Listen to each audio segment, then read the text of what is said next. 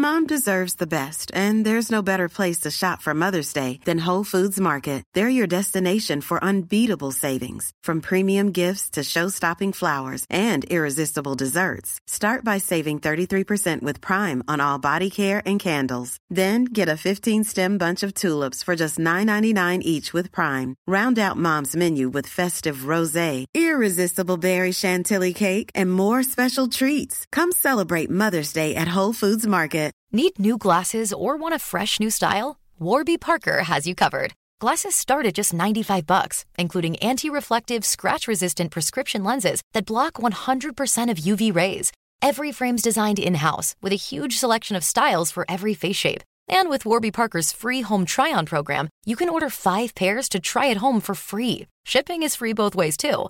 Go to warbyparker.com slash covered to try five pairs of frames at home for free. warbyparker.com slash covered. Herzlich willkommen bei Pool Artists.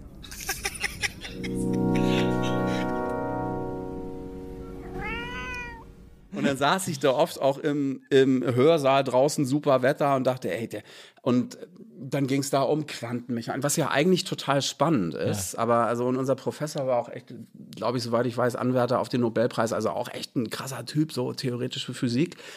Aber konnte das eben nicht besonders unterhaltsam vermitteln, mhm. um was es da ging. Und ich hab, fing dann an, Gedichte zu schreiben. Also ich weiß noch, er sagte in der, in der in der Vorlesung hat er irgendwas Tafel vollgerechnet und gemerkt, ah, Moment, hm, nee, das können Sie gar nicht machen. Das geht nicht, das ist nicht integrabel.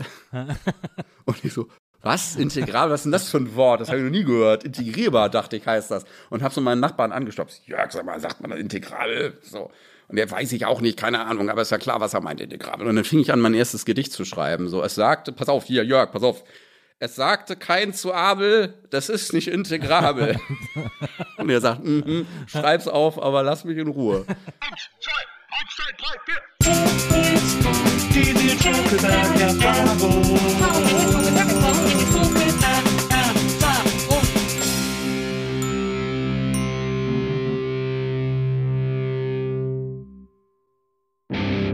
Hallo, liebe NBE-ZuhörerInnen. Herzlich willkommen zu einer neuen Folge der Nils Bokelberg-Erfahrung. Ich freue mich, dass ihr dabei seid und ich freue mich, dass mein heutiger Gast heute den ganzen langen Weg von Kreuzberg nach Pankow mit dem Fahrrad tatsächlich gekommen ist. Ähm, und er ist ein Wortakrobat. Er ist jemand, der äh, Sprache sehr präzise benutzt, aber auch sehr lustig in, in allermeisten Fällen benutzt. Aber manchmal eben auch, wenn es darum geht, ganz konkret Dinge zu beschreiben. Er ist ein, ein Künstler, den ich aus der Ferne schon sehr lange bewundere ich freue mich tierisch, dass er heute da ist. Jeden Kabarettpreis, den man haben muss, hat er wahrscheinlich schon fünfmal gewonnen. Hier ist er, der fantastische Bodo Wartke. Oh, vielen Dank für diese tolle, tolle Ankündigung. Dankeschön. Ja, schön, dass du da bist. Ich freue ja, mich total. Ich auch. Also ich äh, denke, es gibt wenig Menschen, die dich nicht kennen, ähm, obwohl du ja immer so ein bisschen, ich habe jetzt ein paar Interviews mit dir gelesen, wo es ja dann mal heißt, ja, sie sind ja noch nicht im großen Mainstream angekommen, wird dir dann immer gesagt und du wirst immer so gefragt und so.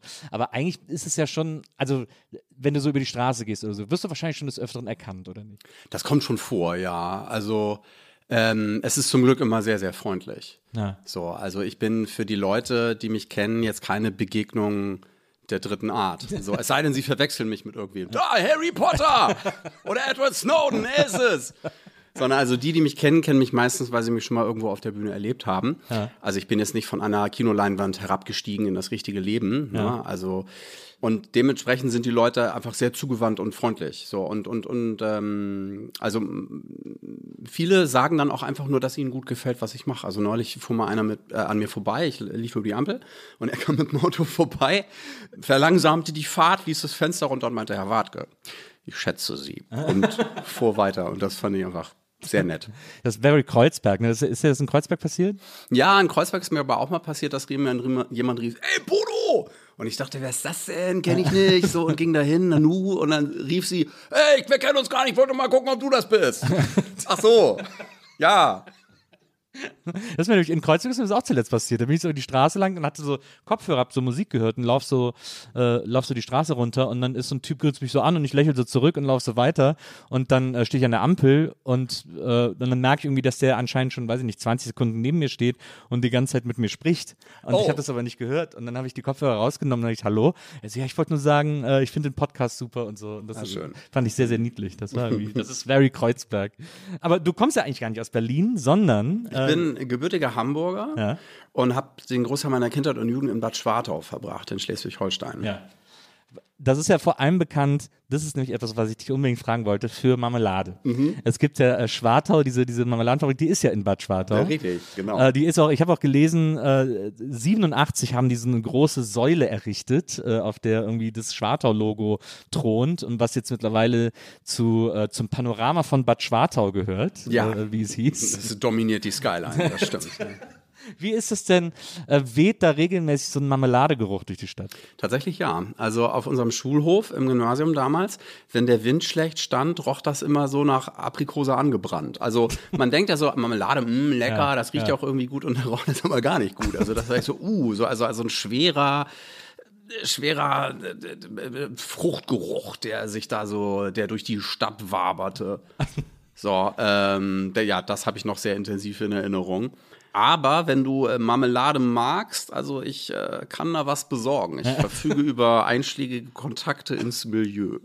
Bist du denn dann, ist es denn auch so, wenn dann so Verwandte kamen aus einer anderen Stadt oder so, dass die dann immer alle zum Schwartau Werksverkauf gefahren sind oder man das denen gezeigt hat, so hier kriegt ihr ganz günstig äh, zwei Doppelzentner Himbeermarmelade oder Ach so? Gott, ich weiß gar nicht, ob es den gibt, ehrlich gesagt. Ich bin tatsächlich selbst auch kein Marmeladenesser. Ah ja, so, okay. Also das ist Vielleicht wegen so, dem Geruch, vielleicht hättest du das vergelt. ja, genau, die Desensibilisierung, keine Ahnung. ähm, ja, man, also man bringt sich, wenn man äh, also im Norden wohnt oder so in der, in der Area Lübeck, bringt man sich gegenseitig eigentlich mal Marzipan mit. Das ist so das Naheliegende. Also Lübeck, das gute Lübecker Name, Marzipan, so. Also eher, eher das als, äh, als Marmelade. Ja. Ich finde ich, ich finde das so faszinierend, ich, wenn das, weil dieses Schwartau-Logo ist mir so aus meiner Kindheit eingebrannt, dass ich das sofort aufregend finde, wenn ich jemanden treffe, der von da kommt.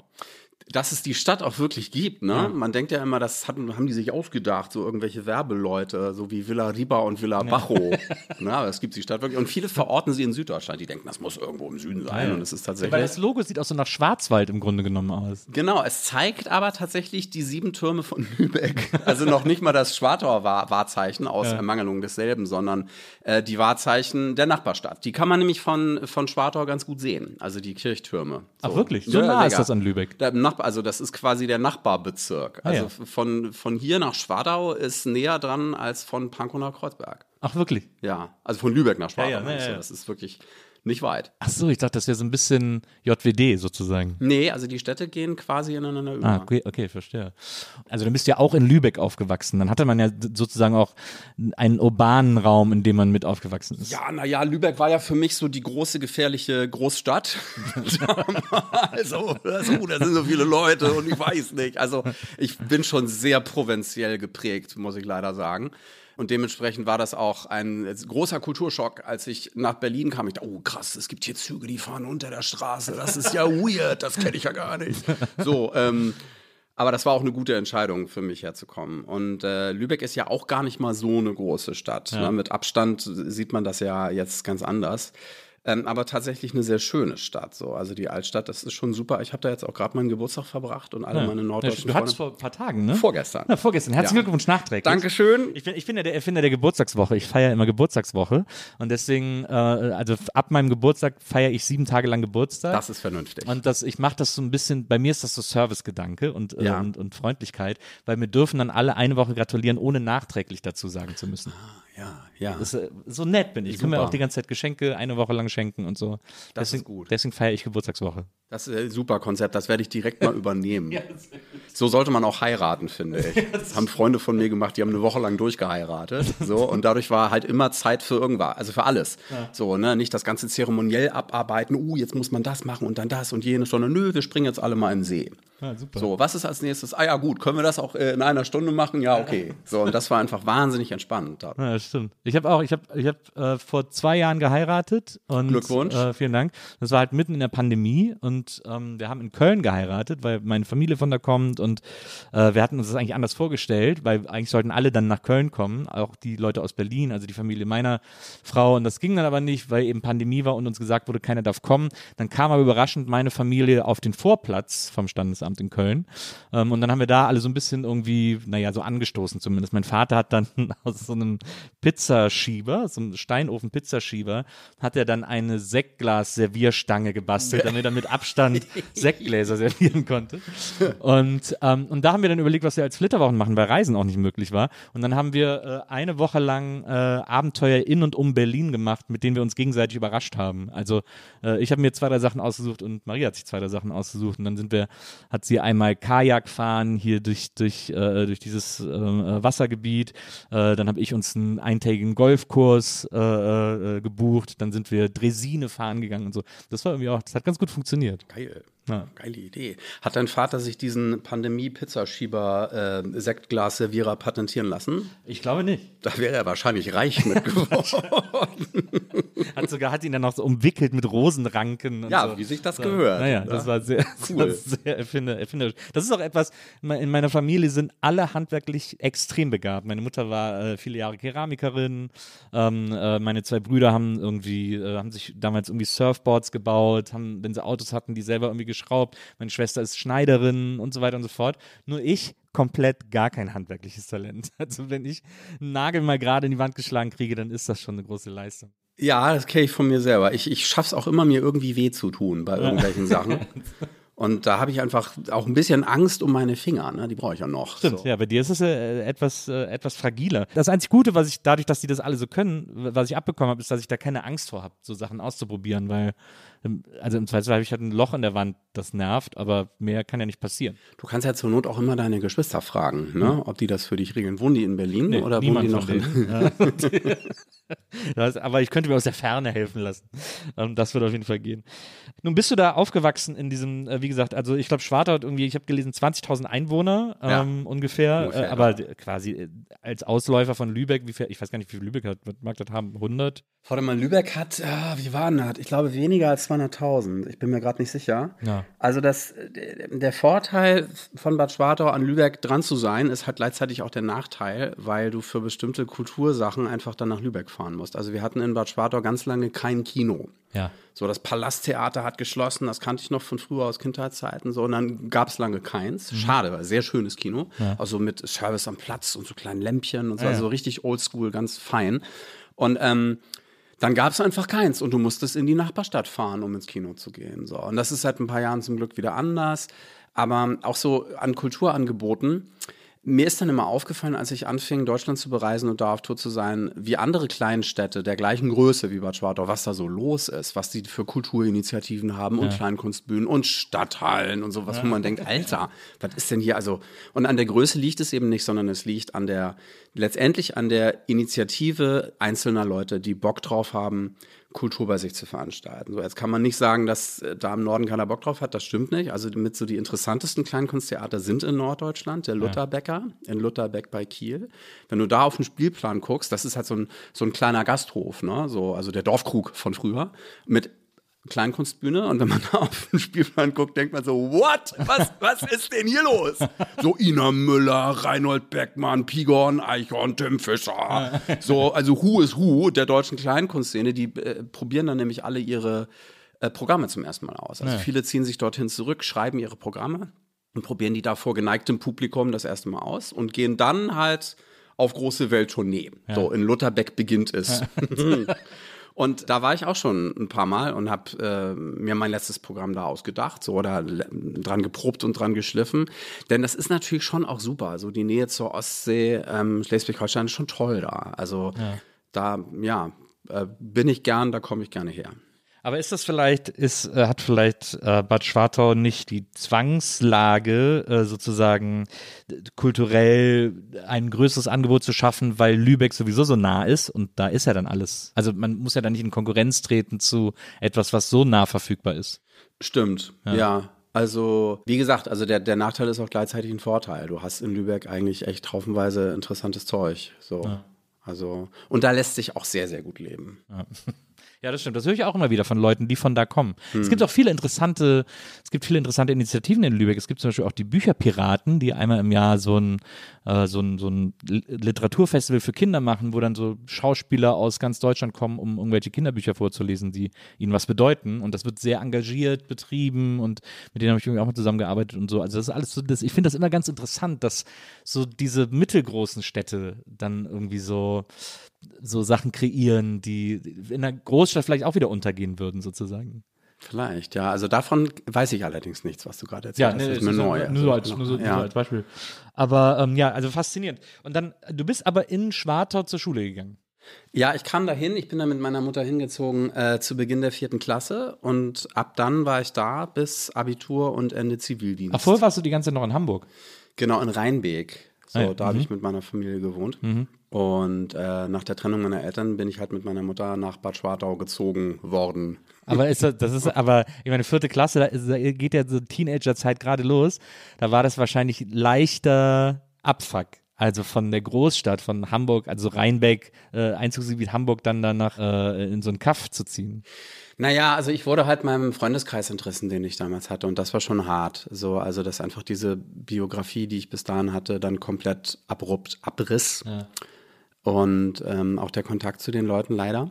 Ich habe mir dann natürlich einen neuen in Bad Schwartau aufgebaut, aber das war am Anfang auch echt erstmal hart. So die, die Grundschule, auf die ich kam, so, äh, da wurde ich auch geärgert von den anderen Kindern. Das war kein schönes Jahr. Ja. So, und äh, mit Beginn des Gymnasiums ging es dann so. Und da habe ich auch einfach tolle Freunde kennengelernt, die ich bis heute habe, mit denen ich jetzt meinen Geburtstag verbracht habe.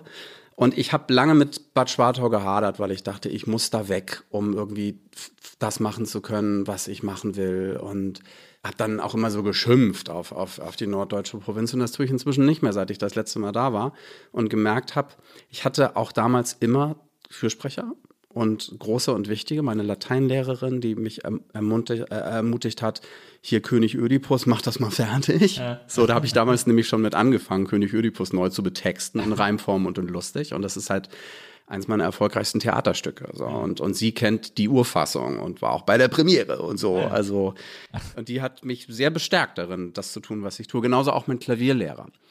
Und Bad Schwartau war nie das Problem. So, also das Problem war eher mein Elternhaus, beziehungsweise mein Mutterhaus, ja, bei meiner Mutter aufgewachsen.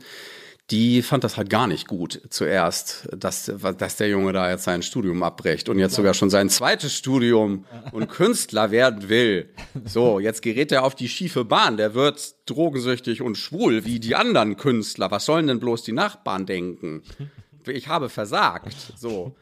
Und ähm, als ich dann aber begann, erfolgreich damit zu werden mit dem, was ich tue, da fand sie das dann doch ganz interessant. So, also sie, hat, sie hatte so was sehr Niedliches gesagt. Sie hat ja äh, irgendwie gesagt, dass, äh, weil sie ist ja auch Ärztin, glaube ich, ne? Ähm. Ja, das stimmt. Also ich meine, sie hat schon äh, auch viel nicht so nette Sachen gesagt, aber eine Sache hat sie zu mir gesagt, das war wirklich ein ganz tolles Kompliment, also weil man das von ihr auch am allerwenigsten erwartet hätte. Also nachdem sie echt lange versucht hat, da mich ähm, zu behindern in dem, was ich tue, na behindern ist vielleicht zu viel gesagt, aber also das war für sie schon äh, hart zu verkraften, dass der Junge kein Akademiker wird und kein Chefarzt und kein Professor und so kein Nobelpreisträger. Ich habe, äh, also ich hätte natürlich easy Medizin studieren können, beide, beide Eltern Ärzte. So, ich hätte mir aussuchen können, wessen Praxis ich später übernehme. Und das hatten die natürlich beide sehr gehofft, dass das passieren würde. Und ähm, Medizin liegt mir auch, habe ich spätestens beim Zivildienst gemerkt. Ich war im, im OP eines Krankenhauses, also ein sehr verantwortungsvoller Job, den ich ja. da hatte, den ich auch sehr mochte und habe viel gelernt und vieles, was ich heute noch weiß. Also ich kann dir den Unterschied erklären zwischen depolarisierender und nicht depolarisierender Muskelrelaxanz wenn es dich interessiert. Aber die Frage ist, könntest du mich jetzt hier spontan operieren, wenn jetzt hier irgendwas. Ah, ich habe die Sachen nicht dabei. Ich bin ja mit dem Fahrrad mit so einem gekommen. Küchenmesser und einem Feuerzeug oder so. Ich habe zumindest schon mal zugesehen, ja, so bei krassen Operationen. Aber um auf die Frage zurückzukommen, ja. also das, was ich eigentlich erzählen wollte. Ähm, ich habe mal gehadert mit meiner Mutter. Ich, oder nicht, nicht mit meiner Mutter, sondern natürlich auch mit meinem Job. Also ich ne, war mir auch nicht immer zu 100 Prozent sicher. Klar. So, und, und hab mal so gesagt, ah ja, vielleicht hätte ich doch Medizin studieren sollen, so wie du, denn das, was du kannst, ist so sinnvoll, du sorgst damit dafür, dass Menschen gesund werden. Mhm. Und sie sagte, ja, das stimmt. Aber mit dem, was du kannst, sorgst du vielleicht dafür, dass die Menschen gar nicht erst krank werden. Das ist wirklich ein sehr, sehr schönes Kompliment. Das ist schön, ja. Ja. Da ist mir auch echt die Kinnlade runtergefallen. So. Ja. Das, das finde ich auch. Aber ansonsten, so wie du es beschreibst, ist schon so dieses, war es schon so ein, äh, bist du aufgewachsen mit so einer sehr norddeutschen, äh, un, also nicht unemotionalen, aber schon so einer, so einer, ich will es auch nicht hart nennen, aber es gibt ja dieses Norddeutsche, das etwas verschlossener ist gegenüber einem unsteten Lebensstil. Äh, ja, ich würde das weniger auf die Region zurückführen als auf die Charaktereigenschaften meiner Mutter. Also letztendlich, Eltern wollen ja nur das Beste für ihr Kind. Und ähm, beide Eltern konnten sich das eben nicht so richtig vorstellen, was ihr Sohn da machen will. Und das war für sie als Berufsperspektive überhaupt nicht greifbar. Ja. Und erst als sie wirklich gemerkt haben, ach ja, guck mal hier, so der Junge verdient ja auch Geld, konnten die damit Frieden schließen und das auch gut finden. So, also mein Vater wusste immer ganz genau, wo ich bin. So und hat mir halt auch immer toi toi toi gewünscht und auch immer Informationen zu der jeweiligen Stadt geschickt, wo ich mich gerade aufhalte oder mir erzählt, was da so abgeht, was ich mir unbedingt angucken soll. So, also die waren schon wirklich sehr interessiert und anteilnehmend. Also gerade mein Vater, das fand ich echt. Also der hat sich dann auch wirklich schlau gemacht. So, was gibt's denn sonst noch so für Kollegen in dem Metier? Was machen die denn so? Ah ja, und mich dann immer gefragt, kennst du den oder wie findest du die? So und äh, konnte dann nicht so fachsimpeln mit meinem Vater, weil er sich auch wirklich damit auseinandergesetzt hat. So, hat er neulich im Fernsehen gesehen, fand er nicht so gut so und wollte mal wissen, wie ich das fand. Ja, naja. Aber dein Vater hat dir auch mal geraten, dass du doch mal so ein bisschen mainstreamiger werden sollst. Äh, ja, mein Vater ist halt so drauf, ähm, der war so ein, so, ein- so ein auf Nummer sicher Geher. So, was machen die anderen? Womit haben die Erfolg? Ah ja, gut, das sollte mein Sohn auch machen. Was hat er denn gedacht, dass du dann jetzt so Mario Barth machst? Das zum? Beispiel, ja, hier, so hier, der redet viel über Männer und Frauen, das ist das große Ding, das wollen viele Leute sehen, macht das mal auch. Ein guter Ratschlag. Ja, also der ist, ich meine, das ist letztendlich auch so sein Charakter. Der ist eben kein Experimente-Wager. Ne? Also deswegen war dem Ödipus, also dass sie mit einem Theaterstück auf die Bühne gehen will, das war dem völlig suspekt. Was, du spielst doch Klavier, jetzt bleib doch bei deinen Leisten, mach doch das, womit du schon Erfolg hast. Jetzt mach doch hier nicht solche, das ist doch. Und mein Vater dachte echt, mich da vor dem größten Fehler meines Lebens bewahren zu müssen. Ja, weil er dachte, das funktioniert nicht. So, und das funktioniert und er konnte sich dann einfach nicht erklären, wieso. Aber, aber er konnte das immerhin so hinnehmen. Na gut, es funktioniert. Die Frage ist, wie lang? Irgendwann funktioniert es wahrscheinlich nicht mehr. Der hat auch, du hast mal irgendwo erzählt, dass der so, ähm, dass der so äh, abstrakte Gemälde gemalt hat und dann sich aber nicht Ja. getraut hat, da irgendwie mehr draus zu machen. Also mein, mein Vater hatte tatsächlich auch große künstlerische Ambitionen. So. Also ähm, der konnte sehr gut malen. Und auch so abgefahrenes Zeug, also so nicht, Gemälde, wo er dann so, so Objekte mit eingebaut hat, also so, so, so, so, so, so Schrottteile und so, die dann so Teil des äh, Gemäldes war. Also sehr interessant, so sehr plastisch und eben sehr äh, abstrakte Malerei. Und er hat ähm, an der Kunsthochschule die Aufnahmeprüfung nicht bestanden. Ah, das hat ihn so das hat ihn entmutigt. gebrochen. Das hat ja, das hat ihn so entmutigt, dass er dachte, dann ist es das wohl nicht und hat äh, dann, also ist dann äh, zur Bundeswehr gegangen und hat eine Sanitätsausbildung gemacht und ist dann Arzt geworden. Ach, das ist ja krass. Und das so hat kurz ihn auch, davor. war Ja, quasi leider, schon. leider ja. Und Ja. ich meine, ich, der ja nun auch diverse Aufnahmeprüfungen nicht bestanden hat, ich weiß halt genau, das ist eigentlich der Regelfall, dass sie dich erstmal nicht nehmen, Ja, ja. weil sie wissen wollen, ob du das wirklich willst. Also ob du Biss hast und ob du dran bleibst. Das haben die mir auch gesagt. Die haben gesagt, sie können Klavier spielen, das sehen wir. So, sie müssen anders interpretieren. So, also äh, na, für das, was hier gefragt ist. Deswegen suchen sie sich gezielt Unterricht, halten sie Kontakt mit uns. So, also die wollten, dass ich bestehe. Und das habe ich dann ein Jahr später auch geschafft. Ja, für so Tough Love, äh, äh, wie man das immer so nennt. So dieses so Fordern durch so eine vermeintliche Ablehnung sozusagen. Fördern. Vielleicht, ja. Ich meine, also ich war schon nicht auf dem Niveau, was man bei der Aufnahmeprüfung können muss. So, das wusste ich aber vorher auch nicht so genau. Da, dann hatte ich sie ja nicht bestanden und dann wusste ich genau, was, was da gefragt ist. War das UDK, oder was? Das war eine UDK, genau. Ja. Also äh, Universität der Künste äh, hier in Berlin. Bevor du da äh, äh, studiert hast, hast du ja Physik studiert. Äh, Kurz, ja. Ein, also zwei Semester lang netto eins. Das zweite hast du, warst du nur auf Demos, hast du erzählt. Richtig, Ja, ja. Die großen Studentendemos, äh, also das war glaube ich 01 oder so die Ecke, ne? Äh, hier in Berlin. Das war, warte mal, nee, das war, das war sogar schon 98. Ah ja. 98 war das. Hm. Und aber wieso denn Physik? Also ich meine, ja, also wieso Physik? Ja, also ich dachte, das interessiert mich. So, das hat es zu Schulzeiten auch getan. Also ich hatte als Kind immer so, mein, mein erster Berufswunsch als Kind war, ich will Erfinder werden. Ja. Das fand ich total spannend und habe dann auch so Sa- Sachen ans Klettergerüst gehängt und so, so, so Maschinen ausgedacht, so. Und sogar eine Notenbuch um, äh, Umblätter, also Buchseitenblätter, Umblättermaschine erfunden, tatsächlich. Also der, den Prototyp habe ich sogar entwickelt, erst er kam nie zur Marktreife. also ist auch nicht ganz fertig geworden, aber die Idee fand ich ganz pleatsch. So, also das einfach so mit so einem Ausleger und so einem Motor habe ich aus dem Kassettenrekorder ausgebaut. Oh, also wow. ich hatte, ja, ich hatte da schon so eine, so eine Affinität für. Und ich hatte aber keinen Physik-Leistungskurs zuerst. So, ich hatte, ich wollte einen Musikleistungskurs nehmen, es ging nicht, also der kam nicht zustande, zu wenig Leute. Ähm, und dann hatte ich Mathe und Chemie. Und ähm, Mathe aus Leidenschaft und Chemie, ja, so, also äh, war die, die nächstbeste Alternative, die halt auch zustande kam. Und der äh, Leistungskurs zerfiel, weil wir auf einmal dann zu wenig Leute waren. Und dann stand ich vor der Wahl Schule wechseln oder Leistungskurs wechseln und habe mich dann für Letzteres entschieden und bin in den Physik-Leistungskurs. Musste dann ein Jahr äh, Oberstufenstoff nacharbeiten, das war tough so und habe dann aber in Physik auch Abitur gemacht und dachte halt, also äh, Mathe zu studieren wäre wäre naheliegender gewesen, aber ich dachte, na ja, das ist ja irgendwie zu abstrakt und irgendwie keine nichts handfestes, keine Berufsperspektive, machst du mal Physik. Das ist ja Natur erklären mit Mathe. Also sinnvoll. So. Und dachte ich. Und mein Cousin ist äh, auch Diplomphysiker und äh, Unternehmensberater und der hat mir gesagt, dass Physiker in ganz unterschiedlichen Bereichen gefragt sind, aufgrund ihrer Fähigkeit, analytisch zu denken. Ja. So, also ich hätte nie gedacht, dass Physiker Unternehmensberater sein könnten. So. Und dann, dann dachte ich, ah ja, guck mal, das ist also nicht, dass ich Unternehmensberater hätte werden wollen. Er ist zum Glück auch einer von den Guten. Aber das öffnete halt so den Blick, dass, guck mal, wenn du Physiker bist, dann stehst du nicht zwangsläufig im Labor und machst oder im Teilchenbeschleuniger und machst da irgendwas, sondern gibt's ganz andere Möglichkeiten und das fand ich reizvoll. So und dann fing ich an. hätte, hätte dich nicht auch ein Teilchenbeschleuniger gereizt? Also ich meine, wenn du, wenn du erzählst, dass du, dass du ein eigener Teilchenbeschleuniger, das wäre schon schön, ne? Also wer möchte den nicht gerne Ja, haben? absolut, ja, absolut. Also wenn du erzählst, dass du früher irgendwie gerne Sachen, Sachen erfunden hast und so, dann ist da ja so quasi der Link auch zur Physik irgendwie.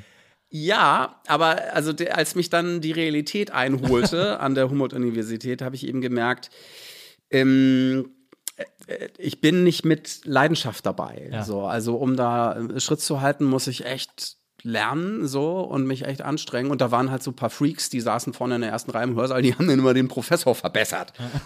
einen Fehler gemacht und man dachte so, what? Ich habe das jetzt alles abgeschrieben. Wieso, was denn? So, also einfach wirklich krasse Brains. Und ähm, da habe ich gemerkt, ich bin das nicht. Also ich, mir liegt das zwar schon, aber ich muss dafür arbeiten. So, ich bin keiner, dem sowas zufällt. Und dann, genau, Mathe wird halt in Physik sehr stiefmütterlich behandelt, also wie so ein Werkzeug als Mittel zum Zweck. Und die, die, die, die Schönheit, die Ästhetik der Mathematik, äh, die kommt da total zu kurz. Also die Schönheit der Struktur, sondern es ist halt einfach wie so, ja, ja brauchst du ja ein Werkzeug, nimmst du das und so. Und ich fand das immer total unsexy, so, weil ich ja auch wusste, was Mathe auch sein kann. Ja.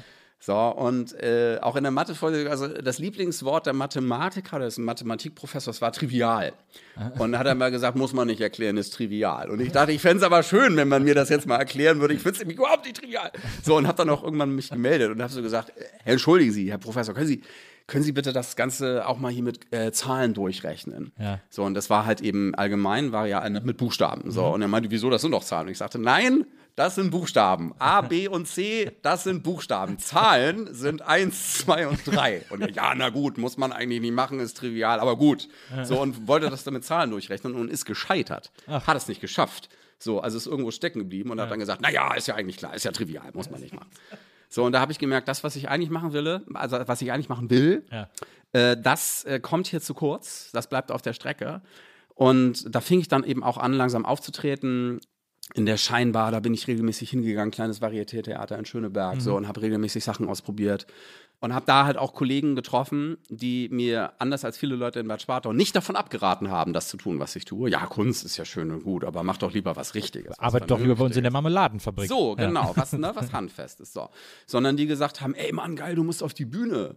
Ja. Was also, ne? Und haben sich gewundert, dass ich da nicht schon lange bin. Ja, ich studiere Physik. What? Wieso das denn? Was für eine Zeitverschwendung. Und dann saß ich da oft auch im, im Hörsaal draußen, super Wetter und dachte, ey, der, und dann ging es da um Quantenmechanik, was ja eigentlich total spannend ist. Ja. Aber also und unser Professor war auch echt, glaube ich, soweit ich weiß, Anwärter auf den Nobelpreis, also auch echt ein krasser Typ, so theoretische Physik aber konnte das eben nicht besonders unterhaltsam vermitteln, mhm. um was es da ging. Und ich hab, fing dann an, Gedichte zu schreiben. Also ich weiß noch, er sagte in der, in der, in der Vorlesung, hat er irgendwas Tafel vollgerechnet und gemerkt, ah, Moment, hm, nee, das können Sie gar nicht machen. Das geht nicht, das ist nicht integrabel. und ich so, was? Integrabel? Was ist denn das für ein Wort? Das habe ich noch nie gehört. Integrierbar, dachte ich, heißt das. Und habe so meinen Nachbarn angestoppt. Jörg, sag mal, sagt man das integrabel? So. Und der weiß ich auch nicht, keine Ahnung, aber ist ja klar, was er meinte, der Graben. Und dann fing ich an, mein erstes Gedicht zu schreiben. So, es sagte, pass auf, hier, Jörg, pass auf. Es sagte kein zu Abel, das ist nicht integrabel. und er sagt, mm schreib's auf, aber lass mich in Ruhe. So, und ich schrieb das Gedicht fertig und trug es am selben Abend in der Scheinbar auf der Bühne vor. Ja. So, über Kain und Abel. Und dann kam der Streik. Und die großen Kundgebungen auf dem Wittenbergplatz, auf dem Alex, Zehntausende von Studenten, ja. so. Und das, worum es heute eigentlich immer noch gegen Studiengebühren, Studiengebühren, bla, bla, bla, so. Also im Grunde das gleiche Thema.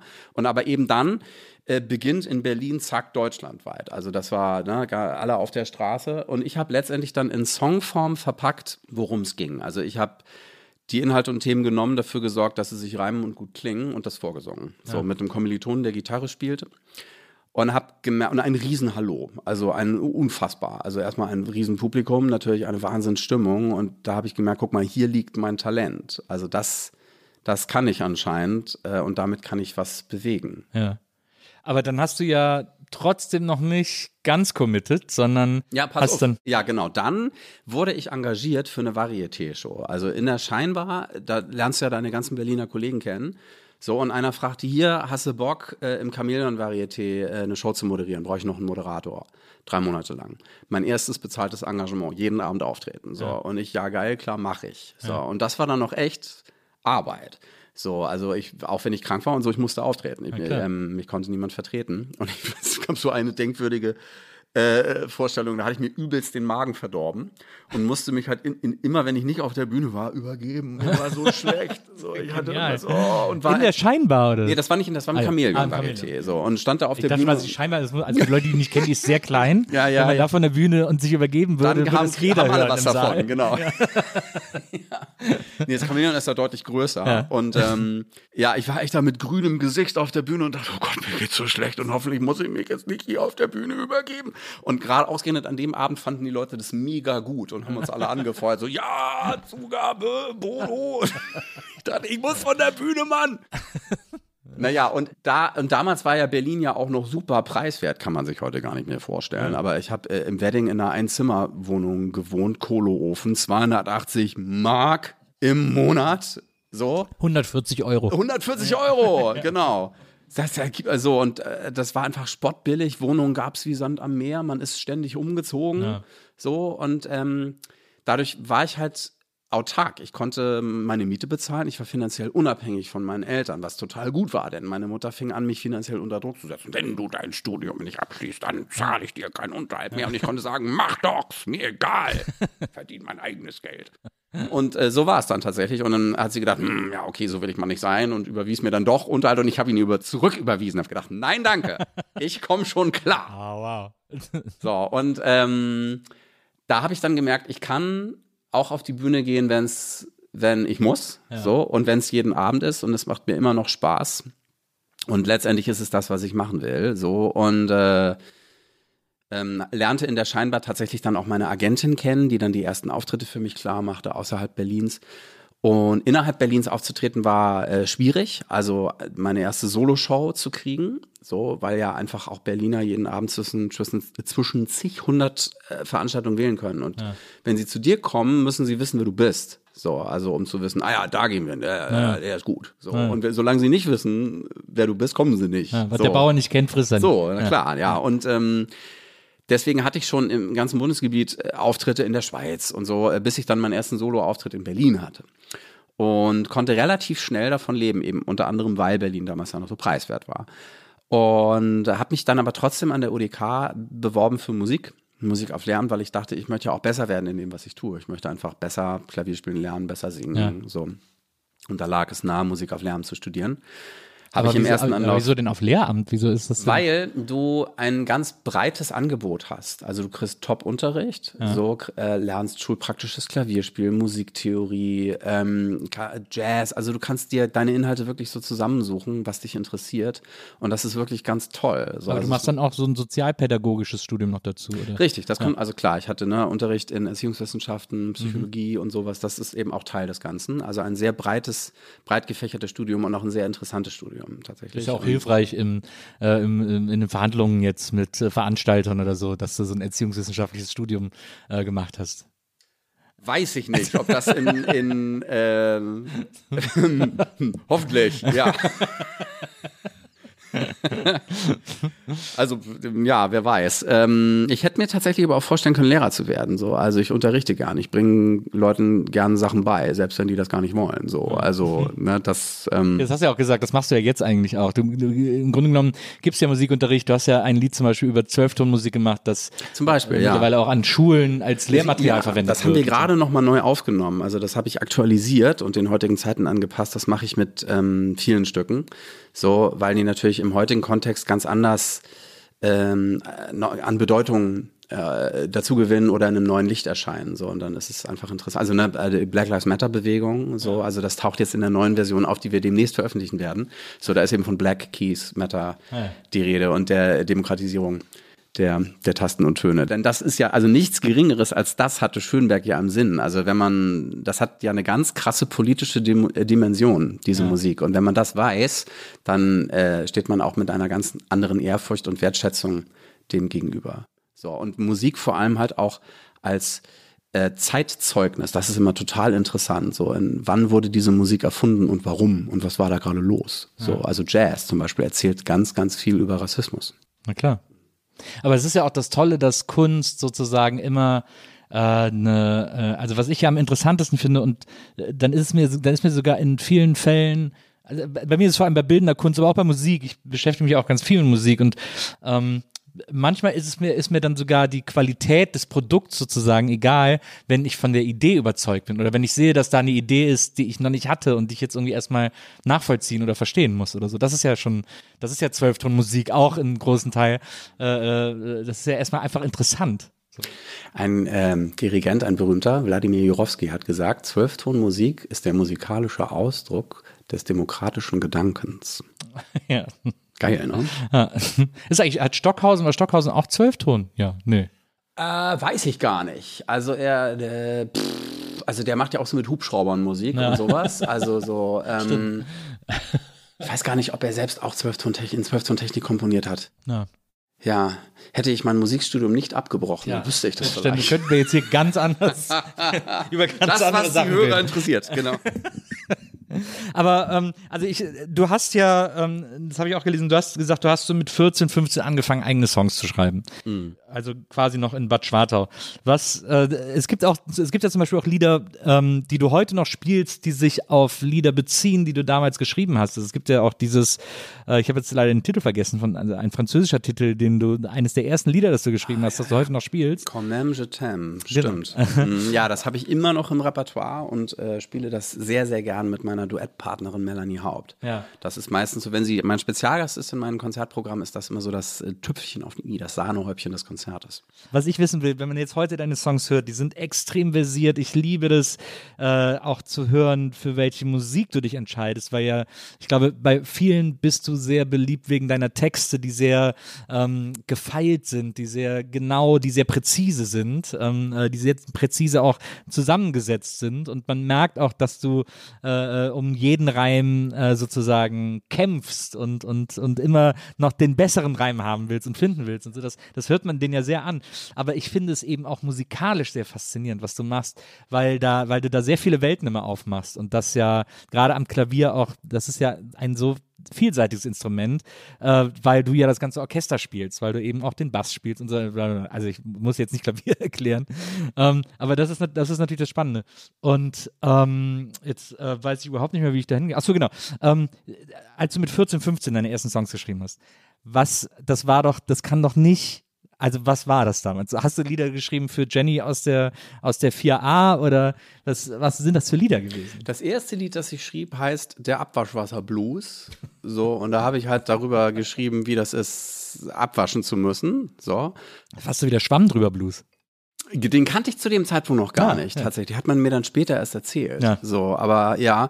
Und ich wusste auch noch gar nicht so genau, was ein Blues eigentlich ist. So, und Blues-Schema, zwölftaktige Form und so, das wusste ich alles gar nicht. Und habe halt einfach intuitiv irgendwas komponiert.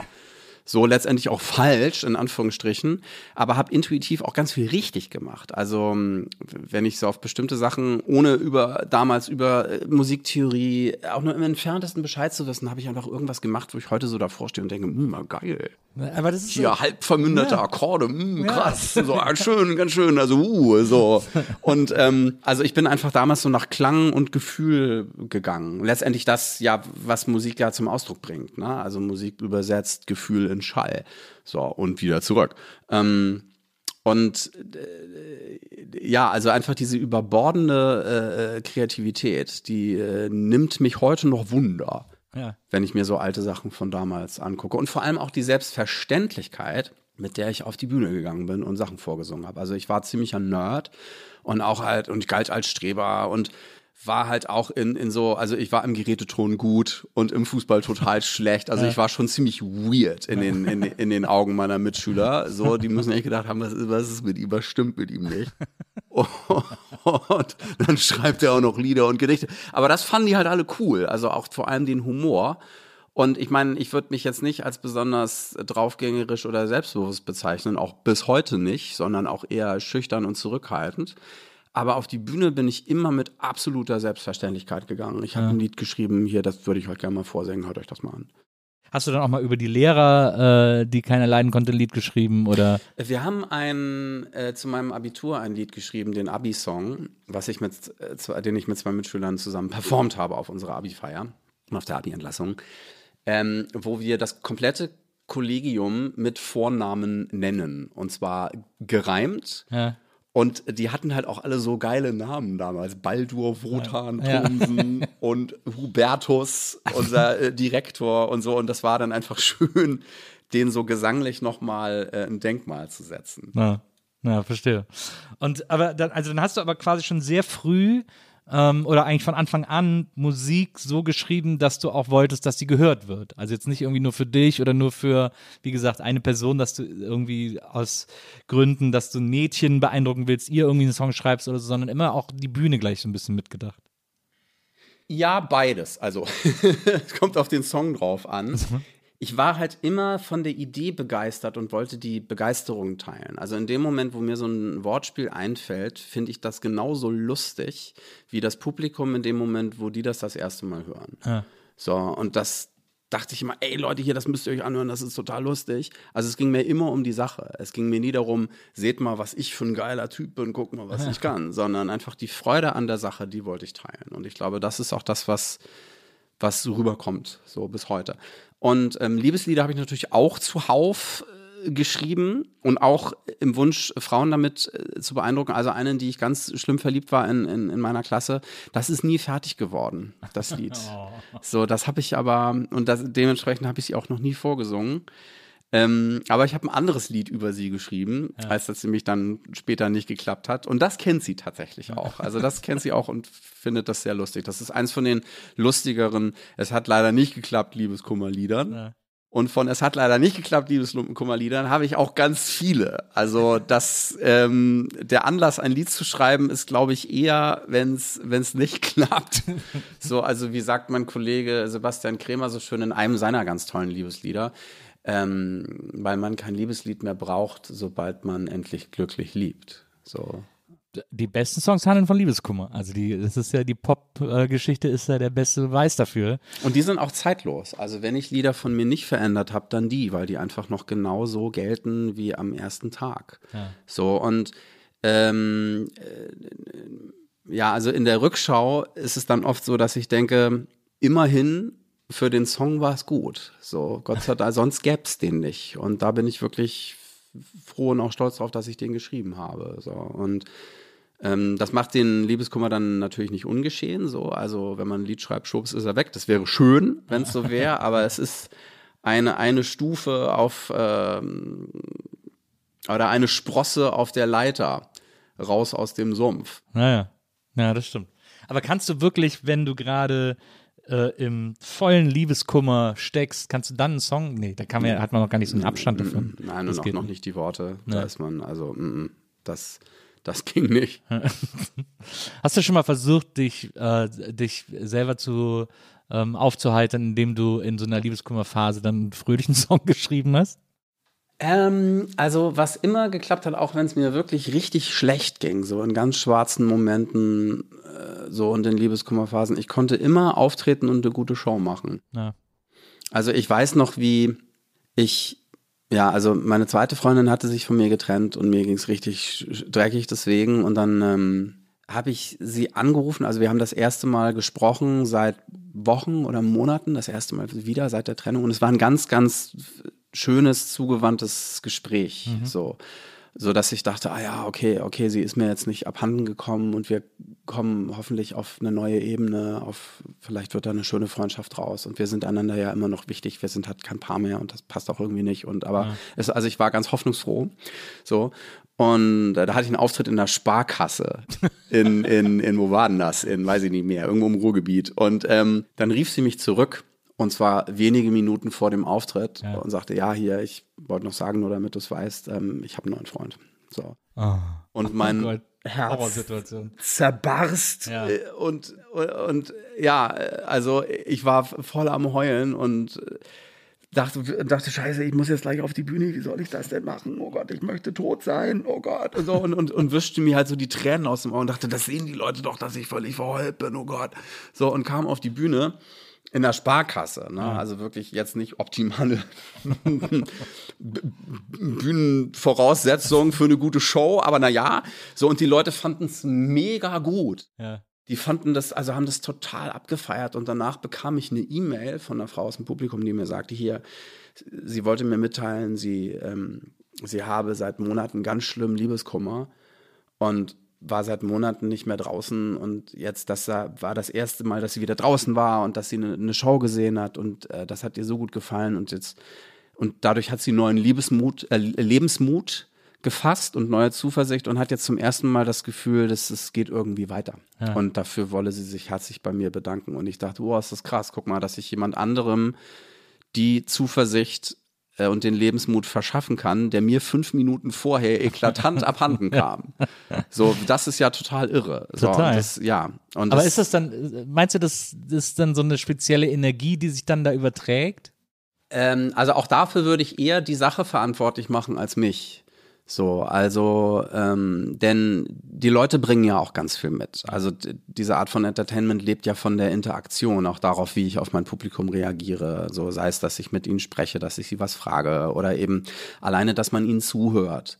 So und sie äh, zur Kenntnis nimmt und eben auch ja darauf reagiert, was sie witzig finden oder eben auch was sie nicht witzig finden und so. Also es, es lebt viel vom Austausch und das macht ja auch Spaß. So und ähm, ich sage mal gerne, der Künstler äh, ist fokussiert die Energie, die vorhanden ist, auf einen Punkt. Also der bündelt das, was da ist. Also wie ein Parabolspiegel. So, der Künstler ist der Parabolspiegel, aber er ist nicht die Sonne. So, die Sonne ist schon da. Und ähm, ich muss immer so an ein schönes Zitat aus einem Film denken, der heißt Wie im Himmel. Kennst du den? Schwedischer Film über Musik, über einen äh, Stargeiger, der in die Krise gerät und halt äh, in der schwedischen Provinz einen Laienchor unterrichtet und äh, darüber halt zu sich und zurück zur Musik findet und äh, den Sinn des Lebens quasi für sich entdeckt. Und es ist ein ganz leiser, unspektakulärer Film. So und dann sind die bei so einem riesigen Chorfestival und ähm, der Chor ist total aufgeregt und er als Dirigent sagt denen halt, die Musik ist schon da. So, ihr müsst gar nichts machen. Die Musik ist schon da. Und das finde ich ein schönes Bild, dass man letztendlich etwas hörbar macht, was eh schon da ist. Also, ne, und zwar das, was alle mitbringen. So, die, die, einfach die Tatsache, dass da ein paar Leute zusammen in einem Raum Zeit verbringen, die alle am Leben sind und alle fühlen und denken und atmen und da sind und eine Geschichte haben und, eine Gef und Gefühle und so. Also es ist einfach menschliche, menschliche Interaktion, die, die da passiert. Deswegen war ja auch die Pandemie so hart für uns alle. Ja. Weil das einfach so gekappt wurde. Naja. Du hast dann so Streaming-Konzerte gemacht und sowas, ne? Zum Beispiel, ja, aus dem Homeoffice. Über Zoom, Privatkonzerte für die Leute. Und das war auch total toll. Man ist zwar nicht im selben Raum, aber man hat eben diese Form von Austausch. So, und vor allem, was die Leute einem da dann so erzählen an Geschichten. Ja. Das ist dann so. doch, doch intimer sozusagen als eine, als eine normale Live-Show. Ja, weil du dich mehr mit den Leuten unterhalten kannst. Ja, ja. So, also ich hatte ganz, ganz berührende Momente. Also Leute, die bestimmte Lieder von mir zum ersten Mal hören, so, so ein Lied wie Ja, Schatz, das ist das Lied, über das mich die meisten Menschen kennen. Klar. Und wenn man das noch nicht kennt, ist man wirklich sehr überrascht. So, und dann so Leute zu sehen, die vor Lachen vom Sofa fallen. So, wow! Das, da musste ich oft selber unterbrechen und lachen, weil ich das so komisch fand, die, den Leuten aber zuzusehen. Ähm, oder ein, ein Ehepaar, was dann unvermittelt anfängt zu tanzen. So, während ich für die singe, stehen die vom Sofa auf und fangen an zu tanzen. So, oder erzählen mir das ein bestimmtes Lied von mir, dass sie, äh, dass sie das auf ihrer Hochzeit gehört haben. Oder äh, ich habe so ein Liebeslied in unterschiedlichen Sprachen. Da singe ich in jeder Sprache, in jeder Strophe ungefähr das gleiche, aber jeweils übersetzt in eine andere Sprache. Und ich habe inzwischen sehr viele Sprachen. Unter anderem auch klingonisch. Äh, Unter anderem, genau. Und die Leute können sich halt Sprachen von mir wünschen. Und das macht einen Unterschied, ob du Leute im Publikum hast, die diese Sprachen alle selber sprechen. So, wenn ich vor internationalem Publikum auftrete. Und eine Frau erzählte mir, die ist halt ähm, Lehrerin und arbeitet mit geflüchteten Kindern. So, und hat denen dieses Lied gezeigt. Und das ist für die natürlich total super und total schön, in ihrer Muttersprache angesprochen zu werden. Ja. So, und auch wie die Leute darauf, wir haben mal in einer Sprachschule, wo Leute aus der ganzen Welt waren und die haben gesagt, ey, willst du noch eine Sprache hier? Ich spreche Guarani. So, das ist so ähm, Sprache der, der, äh, der indigenen Bevölkerung, ich glaube in Peru oder so. Also, ne, so, die, die, die sprechen das und also ganz abgefahrenes Zeug und, und haben mir dann geholfen bei der Aussprache und so. Und ähm, das ist einfach ganz, ganz schön, was, oder ich war auf einem, auf einem, auf einem internationalen Swingtanz-Festival in Schweden und habe Litauisch gesungen. So, und alle Litauer im Publikum rasten aus. Also erstmal so die Tatsache, dass der Deutsche das kann. So, und, und also das war einfach so schon. Oder in New York, genau. In New York habe ich das gesungen, auch auf einem Swingtanz-Festival zu Ehren eines ähm, äh, berühmten Swingtänzers, ohne den wir alle gar nicht Swing tanzen würden, Frankie Manning, so und ähm, da wurde sein 100. Geburtstag gefeiert, den er leider selbst nicht erlebt hat, er ist fünf Jahre vorher gestorben. So und da waren eben Leute von sonst wo, so und da sang ich das Lied eben auch, wurde eingeladen, das zu tun. Und als ich äh, Chinesisch sang, äh, sprang auch eine von den Organisatoren, äh, von den Orga Organisatorinnen auf die Bühne und rief so: Das stimmt, das ist richtig, es ist Mandarin, der kann es. Das ist sowieso, das, ich finde das interessant, weil du ja äh, genauso sehr wie du die deutsche Sprache, wie du gerne mit der deutschen Sprache ähm, arbeitest und die so als, äh, ja, als Element einfach benutzt, ähm, so hast du so ein grundsätzliches Interesse an Sprachen, also äh, auch wie Sprachen funktionieren und Sprachen auszuprobieren und auch äh, zu versuchen, deine Songs alle ins, äh, dass ja auch viele ins Englische übersetzt, äh, weil du auch in England aufgetreten bist und so, was ja alleine schon, also wo ich ja schon denken würde, deine Songs sind so präzise äh, in, in ihren deutschen Texten und haben so präzise Worte und Situationen, das irgendwie ins Englische zu übersetzen, muss doch ein Pain in the Ass sein, wie der Engländer so schön sagt. Ja, dachte ich auch, äh, aber es funktioniert. Also bei einem Song ist mir die englische Übersetzung sogar besser geglückt als das deutsche Original. So, ich mache das nicht alles selber. Also den habe ich selber übersetzt, aber auch mit Hilfe von Muttersprachlern, die, die ich kenne und im Freundeskreis habe. So, und manche Sachen sind einfach impossible zu übersetzen, also äh, wortgetreu, aber dann besteht halt die Herausforderung darin, etwas, ein Äquivalent zu finden. Ja. So, was eben die gleiche Komik in sich birgt ähm, und was ähnliches aussagt und eben raffiniert ist in der englischen Sprache. Also zum Beispiel in meinem Lied, was ich gerade denke, habe ich die Zeile in großer Zahl und Dichte, Dichte, also nochmal, in großer Zahl und Dichte dichtete ich für dich Gedichte. So, und daraus habe ich gemacht mit Hilfe meines ehemaligen ähm, Tontechnikers Tom Harris. So, wenn du zuhörst, Tom, schöne Grüße. Der übersetzt, der half mir das zu übersetzen und machte daraus, because of my soft spot and what not, I've got a lot of hot poems. Alright. So. Und es ist eben nicht das Gleiche, Ah, aber ja. es ist auch cool. Naja. So, und das ist einfach schön zu gucken, welche Raffinessen hält jede Sprache bereit und jede Sprache tut das. So, also eben dann andere und da eben zu gucken, wo, wo, sind die Unterschiede, wo gibt es sogar Gemeinsamkeiten. Also manches funktioniert in, so, also die, äh, die, die finnische Übersetzung vom Liebeslied ist exakt wortgetreu und reimt sich. Ach, wirklich? Reiner Zufall. So, und total geil. Und ist völlig andere Sprache. So, und das, das fand ich halt so irre zu merken, guck mal, das geht ja doch und es geht ja erstaunlich, ist erstaunlich einfacher, als man denkt. Hast du Holländisch? Äh, Ja, sicher. Ja, Willst du hören? ja hast du es drauf, oder? Na klar, ik, ik wil het in alle talen mee te delen, op alle instrumenten voor je spelen, kwelen, nou weet ik echt, ik hou van jou. Sehr schön. Ich, äh, Holländisch ist eine faszinierende Sprache, finde ich. Mhm. Also irgendwie, man, das ist, man weiß auch nicht, was das ist.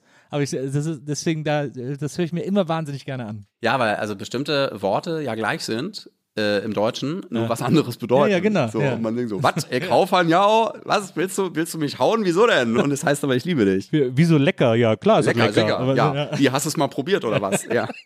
So, das ist, und das ist einfach ein ganz großer Schatz, den man da so entdeckt. Ja. Wenn man sich auf diesen Pfad begibt, so und auch so, so Landes- und Dialekt- und sprachtypische Raffinessen. Also wenn ich in der Schweiz bin zum Beispiel, so, die wünschen sich natürlich Schweizerdeutsch, ist ja klar.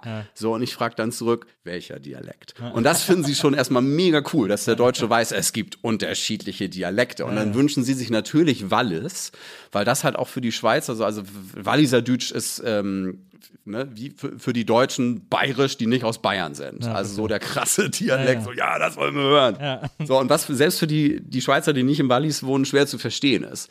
So, oder in, in Graubünden wünschen sie sich natürlich Rätoromanisch. Rätoromanisch ist halt eine Sprache, die wirklich wenig Leute sprechen. Ja. So, und da kenne ich dann inzwischen auch so interner. So, also es wurde mal entschieden darüber, okay, rätoromanisch, Kulturgut, das muss bewahrt werden. Was ist denn jetzt hier eigentlich das Amtsrätoromanisch? Und dann haben halt alle Leute gesagt, unseres, nein, unseres. Und wir sprechen aber das anders aus. So, und dann haben sie sich geeinigt, okay, okay, okay, pass auf, wir machen jetzt hier hochrätoromanisch, das soll sein Rom romanisch Grijun. Ja. So, und das war halt eine Riesensache, also bis die sich darauf ei- geeinigt hatten, was ist denn jetzt das eigentliche Oxford Rätoromanisch? so, und das eben zu wissen und damit punkten zu können und sie darauf anzusprechen, das finden sie ja total cool. Einfach die Tatsache, guck mal, da hat sich jemand mit uns beschäftigt, der kennt einfach die, die lokalen Eigenheiten von uns und das interessiert den auch. So, und das ist ja letztendlich, ähm, ja, also, ne, wenn man das als Gespräch auffasst, der Kontakt, die Kommunikation zwischen Künstler und Publikum, ist das jemand, der sich für sein Gegenüber interessiert und Bock hat, sich mit dem zu unterhalten und was Neues zu erfahren? Ja. Oder eben nicht? Oder spielt er sein Programm auf nach Sch- Schema F? Na, So, und da ist dieses Lied einfach ein ganz großes Geschenk, so auch eine Einladung an die Leute, es mitzugestalten. So, also ich lasse ihnen ja wirklich immer die freie Wahl. Ihr könnt euch wünschen, was ihr wollt. So, und wenn ich das kann, singe ich das. Und wenn ich es nicht kann, dann sage ich Bescheid. Ja. So, und ich hatte mit Orchester, oh, das war auch, das war wirklich ganz, ganz entzückend. Ah, ich hoffe, wir haben die Zeit für, jetzt sprudeln die ganzen Anekdoten aus mir äh, raus. Immer raus damit, wir Ja. haben ohne Ende Zeit. Also wir aufgetreten in Hannover im Kuppelsaal, das weiß ich noch, mit der Orchestertour Swingende Notwendigkeit. Und da ähm, wünschte sich eine Frau aus dem Publikum ukrainisch. Ja. So, und ich habe eine ukrainische Strophe, die konnte ich nur zu dem Zeitpunkt nicht auswendig und habe gesagt, na, ich, ich kann die nicht auswendig. So, und dann hat sie gesagt, sie kann die auswendig. Und dann hat das Publikum gesagt, ja, sie soll die singen. So, ich habe gesagt, Moment, Moment, Moment. Also nur weil jetzt hier, weiß ich nicht, 2000 Leute der Meinung sind, dass eine Person das singen soll, das soll sie bitte selber entscheiden. Wir fragen sie mal. Ne? Und ich habe sie dann gefragt, ob sie da Lust drauf hat. So, weil da gehört ja auch was dazu, sich einfach ne, ins Rampenlicht zu stellen, 2000 Leute mit Orchester auf der Bühne und so. Also, ne, also das, ne, also muss man auch wollen. Und ähm, sie hat dann gesagt, ah, hm, sie traut sich nicht und sie hat Angst, dass es nicht schön klingt. Und ich habe gesagt, wenn man ich liebe dich sagt und es so meint, dann klingt es immer schön. So. Und dann hatte sie den Mut gefasst, Ja. sich, äh, also äh, das zu singen. So, und ich habe ihr dann auch gesagt, hier, das, Publik äh, das Orchester wird ihnen folgen, sie fangen einfach an zu singen, so, und ne, die wissen schon, was sie tun. Und dann sang sie auf Ukrainisch und das Publikum rastete natürlich komplett aus. So, und dann haben wir halt noch so uns in den Armen liegend den Abschlussrefrain gesungen. Und also die, die schönsten Momente meiner Laufbahn habe ich mit diesem Lied gesammelt. Ja. Ich kann das total nachvollziehen, weil ich liebe diese Art von Wissen und Information auch total. Also es wird ja immer scherzhaft nutzloses Wissen genannt, aber es ist eben so, ich finde das einfach auch so interessant. Also was du jetzt auch über die rätoromanischen Sp- äh, Sprachen erzählt hast und so, sowas, solche äh, äh, Fun Facts äh, oder solche Geschichten zu erfahren ähm, oder zu wissen, finde ich auch, finde ich, äh, könnte ich stundenlang, also finde ich einfach total faszinierend, sich mit sowas zu beschäftigen irgendwie und sowas zu erfahren. wenn ich in Bern bin, also äh, die Berner sprechen ja auch einen ne, ähm, Dialekt, ja. Bärendütsch. Und mhm. ähm, das ist so der beliebteste Dialekt in der Schweiz. So, also neben bündnerisch tatsächlich gilt Bärendütsch als der beliebteste Dialekt und die, die meisten Chansonniers äh, der Schweiz singen auf Bärendütsch, so Manny Matter zum Beispiel, der ganz berühmte. Und auf Berndeutsch sagt man halt auch bestimmte Sachen, die sagt man anderswo nicht. So, und das, äh, und der Theaterbesitzer in Bern, wo ich immer auftrete, mit dem ich befreundet, der hat mir so den Tipp gegeben, pass mal auf hier, wenn du auf Schweizerdeutsch singst im Refrain, dann singst du am besten, äh, wenn du Berndeutsch rasch, du bist, du butzt, du gestraut. So, das heißt auf Deutsch so viel wie, wenn du Berndeutsch sprechen kannst, dann bist du, also äh, geputzt und gestrahlt, wörtlich ja. übersetzt, das heißt äh, fein raus. Also ja. dann bist du fein zurechtgemacht und gestrahlt heißt gekämmt. So gestriegelt. So, ge mhm. Genau, dann bist mhm. du fein raus. So, mhm. so kann man es am besten übersetzen. Und das ist halt sehr, sehr Schweizerdeutsch und sehr Berndeutsch. So. Ja. Und selbst viele Deutsche, die in der Schweiz wohnen, kennen das nicht. Ja. So, und das finden, da geht dann echt immer so ein Raunen durchs Publikum. So, wow, er weiß es. Er verfügt über das Geheimwissen unserer Vorfahren. Hohoho. So, und das macht einfach wahnsinnig Spaß, dann ja. eben solche, also solche Momente mit den Leuten zu teilen. Machst du auch, äh, machst du auch Dialekte in anderen Sprachen, Dialektversionen? Also gibt es auch italienische Dialekte zum Beispiel. Das ist ja zum Beispiel das Toskanische, die sprechen ja kein K. Das ist ja der Gag bei denen zum Da Beispiel. stoße ich leider an meine Grenzen. So, also da brauche ich dann auch wirklich äh, Coaching von Leuten, die das sprechen und so. Also ich muss das auch noch richtig üben. Ich saß, als wir den Liebesliedgenerator neu aufgenommen haben, den findet man auf meiner Seite. Da kann man sich das Lied selber zusammenbasteln. Äh, Bodowart.de, ja. Dankeschön, genau. Und ähm, da habe ich auch die Refrains in unterschiedlichen Sprachen äh, eingesungen und mir von Leuten helfen lassen ähm, in einer Übersetzungsagentur in Hamburg, mhm. so, also von Muttersprachlern. Mhm. Und bis ich, oh, also bis ich Mandarin hatte, das war echt mega schwer. So, also bis ich das so und, und äh, Japanisch eben genauso. Und dann, der war auch mit im Studio und half mir. Und als ich das dann hatte, meinte er, ja, perfekt, jetzt klingst du wie ein Popstar aus Hongkong. ist ja vielleicht, ist vielleicht auch noch eine Karrieremöglichkeit. Genau, wenn's, ja. man kann immer noch Popstar in Hongkong werden. Wenn es hier nicht klappt, machst du auch, äh, machst du auch deutsche Dialektfassungen? Im Rahmen meiner Möglichkeiten, ja. ja. Also Nordisch kriege ich ganz gut hin, Berlinerisch natürlich auch. Ja. So und aber manches, äh, da ist ja nicht nur die Art und Weise, wie man die Worte ausspricht, sondern also so Pelzerisch hat ja zum Beispiel auch so einen Singsang. Mhm. So, oder Hessisch eben auch. Das gehört ja auch. Ne, genau, ja. was ist, da weiß ich noch, uh, da war ich im, im, im Tonstudio der UDK und da kam Professor Flath vorbei und half mir bei der Strophe und meinte, da musst du auch hier, pass mal auf, mit einbauen, hier, der Trömmische, der, der Dröt, Minge Dröt, Minge Trömmisch und Minge Dröt. So habe ich mit einem mit eingebaut. So, lecker Mädchen, ich sag für dich, für dich, I love you. Ja, das ist ja äh, also ein, ein nicht, end, nicht endendes Mammutprojekt im Grunde genommen. Das stimmt, das ist, ist lebensbegleitend. Also das werde ich äh, wahrscheinlich bis an mein Lebensende singen. Hast du das Und mal, das wird sich auch noch weiterentwickeln so, bis dahin. Hast du das mal irgendwie so beim Guinness-Buch eingereicht?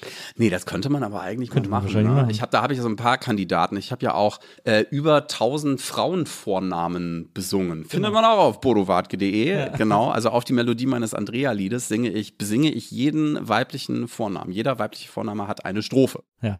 So, und äh, to be continued. Also viele habe ich schon geschrieben und noch nicht aufgenommen. Das ist auch schon so lebensbegleitend. Das und es sind, glaube ich, 1500 mittlerweile. Das muss man ja sagen, du schreibst dann wirklich eine komplette Strophe für den Namen und suchst auch genau. Reime für den Namen. Weil wir äh, wissen zum Beispiel, dass Frank Zander hat doch mal diese Geburtstagssingle gemacht, wo er immer nur so den Namen einfach ausgetauscht hat. Das wäre zu einfach ja, für mich. Also, nee, nee. Und auch da, was wie die Leute heißen. Also da hebt man auch wahre Schätze. Reges Windes zum Beispiel. Hatte ich vorher nie gehört. Reges Windes. Reges Reges Windes. Reges Windes. Als Vorname. Als Vorname. Habe ich drauf gedichtet. Reges Windes, Reges Windes. Ich frage mich, ob du so wie ich empfinde, ebenfalls empfindest. Reges Windes. Ich posaune es hinaus in Richtung jedes Windes. Hättest auch Reges Und ich wäre Windes. gern der Vater deines Kindes. Ja, genau. Auch mal Reges Windes. Ich frage mich wirklich, ob ich der Vater dieses Kind, wer der Vater dieses Kind ist. Bin ich der Vater dieses Kindes? Ja, ja. Kindes, ja. Reges Windes. Das klingt ah, sehr ausgedacht. Das klingt wie so ein. Ähm, also entweder ich, ist es so ein Wikingername. Weil, also es ist interessant dann zu recherchieren, wo kommen die Namen her. Ja. So, also und was heißen die? So, was heißen die in anderen Sprachen? So, also mein Name heißt in anderen, das willst du gar nicht wissen. Also ich hab, ich Natürlich mal, willst du es wissen. Nein, ich habe Ja. mal, hab mal zuletzt gelesen, dass äh, ich habe in einem Interview gelesen, dass äh, du gefragt wurdest, das ist jetzt ein paar Jahre her, aber vielleicht ist es ja immer noch aktuell, äh, ob du immer noch gefragt wirst, ob das wirklich dein Vorname ist. Gibt es immer noch Leute, für die Bodo kein, kein normaler Vorname ist? Der ist halt selten. Ne? Ich, sag, ich sag dann immer gern, ist eine Abkürzung für Borussia Dortmund. Aber tatsächlich ist es ein altdeutscher Name und er bedeutet der Gebieter, hat mir meine Mutter mal erzählt. So, er heißt aber in anderen Sprachen tatsächlich etwas anderes. So, in Aborigine heißt er anscheinend Penis.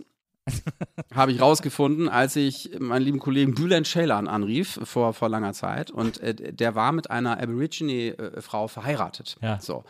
Und äh, zu der Zeit, da waren die gerade frisch verheiratet und äh, ich rief ihn an und sie ging ran. Ja. Und ich sagte, hallo, hier ist Bodo. Und sie brach in Gelächter aus. so. Ich fragte, ist Bülent da? Und sie, hm, ja. Und ich fragte, fragte Bülent, was ist denn los? Was ist denn los mit deiner Frau? Und er sagte, ich weiß auch nicht, frag mal. So, und dann fragte er und kam auch lachend zurück. Und, er, und hat es mir dann erzählt, weil sie muss gedacht haben, sie muss gehört haben, hallo, hier ist der Penis. Ja, ja. Ah ja, Liebling, rat mal, wer da dran ist. Und er will mit dir sprechen. So, und kurioserweise habe ich dann rausgefunden, auch in, in, in Shona, das ist eine äh, Stammesprache in Simbabwe, Okay. heißt es anscheinend auch irgendwas mit Penis, keine Ahnung. Richtung, ja. Wahrscheinlich ein Verb. Äh, Ich habe das rausgefunden, weil ich in der U-Bahn saß.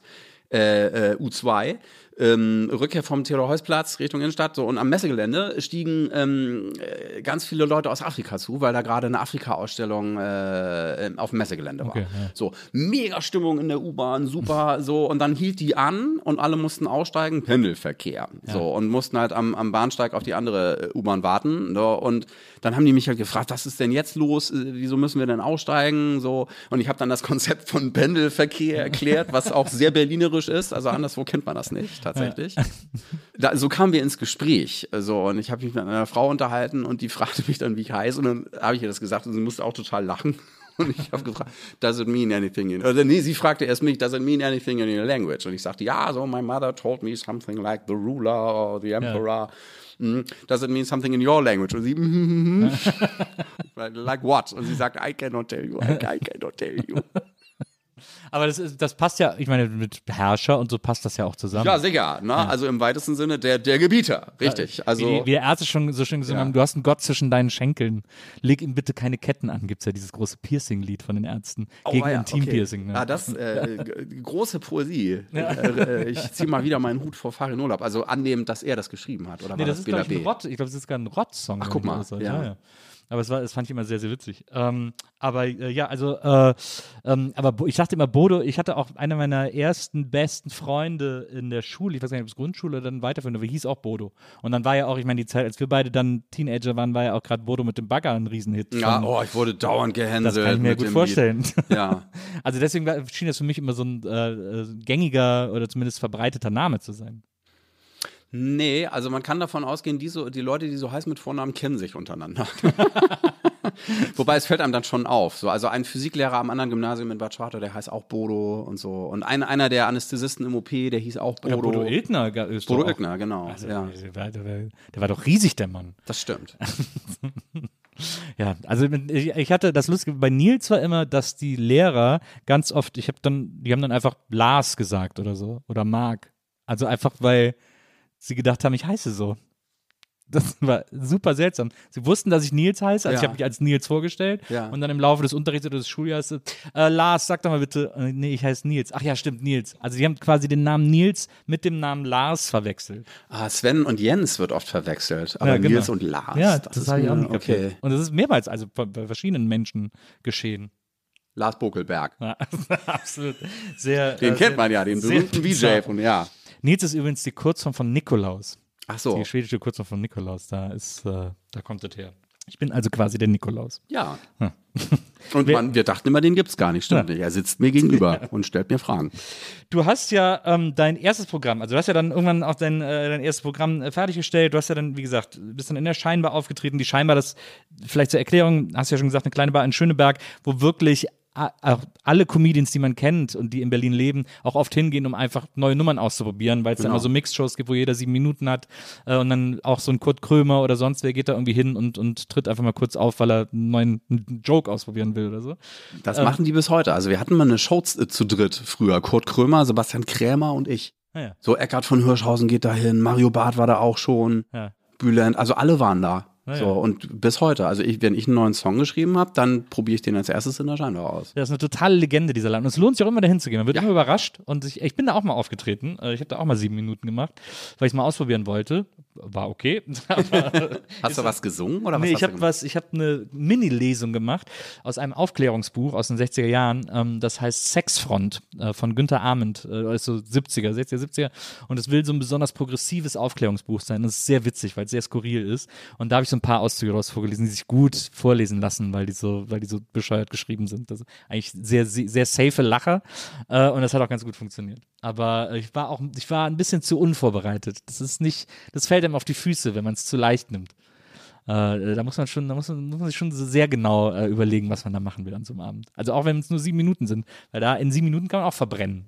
Das stimmt. Also das Publikum ist natürlich sehr neugierig und geneigt, aber ähm, auch äh, kritisch. Ne? Also Und man sitzt sich ja wirklich am Schoß. Also man ist sehr nah beieinander. Die Bühne ist ein Quadratmeter groß oder so und die Leute sitzen fast in so einer kleinen Arena direkt vor einem und es ist auch, man sieht alle Gesichter. Es ist relativ, relativ hell. Also es, es ist wirklich eine gute Schule. Es ist eine ganz harte Schule irgendwie.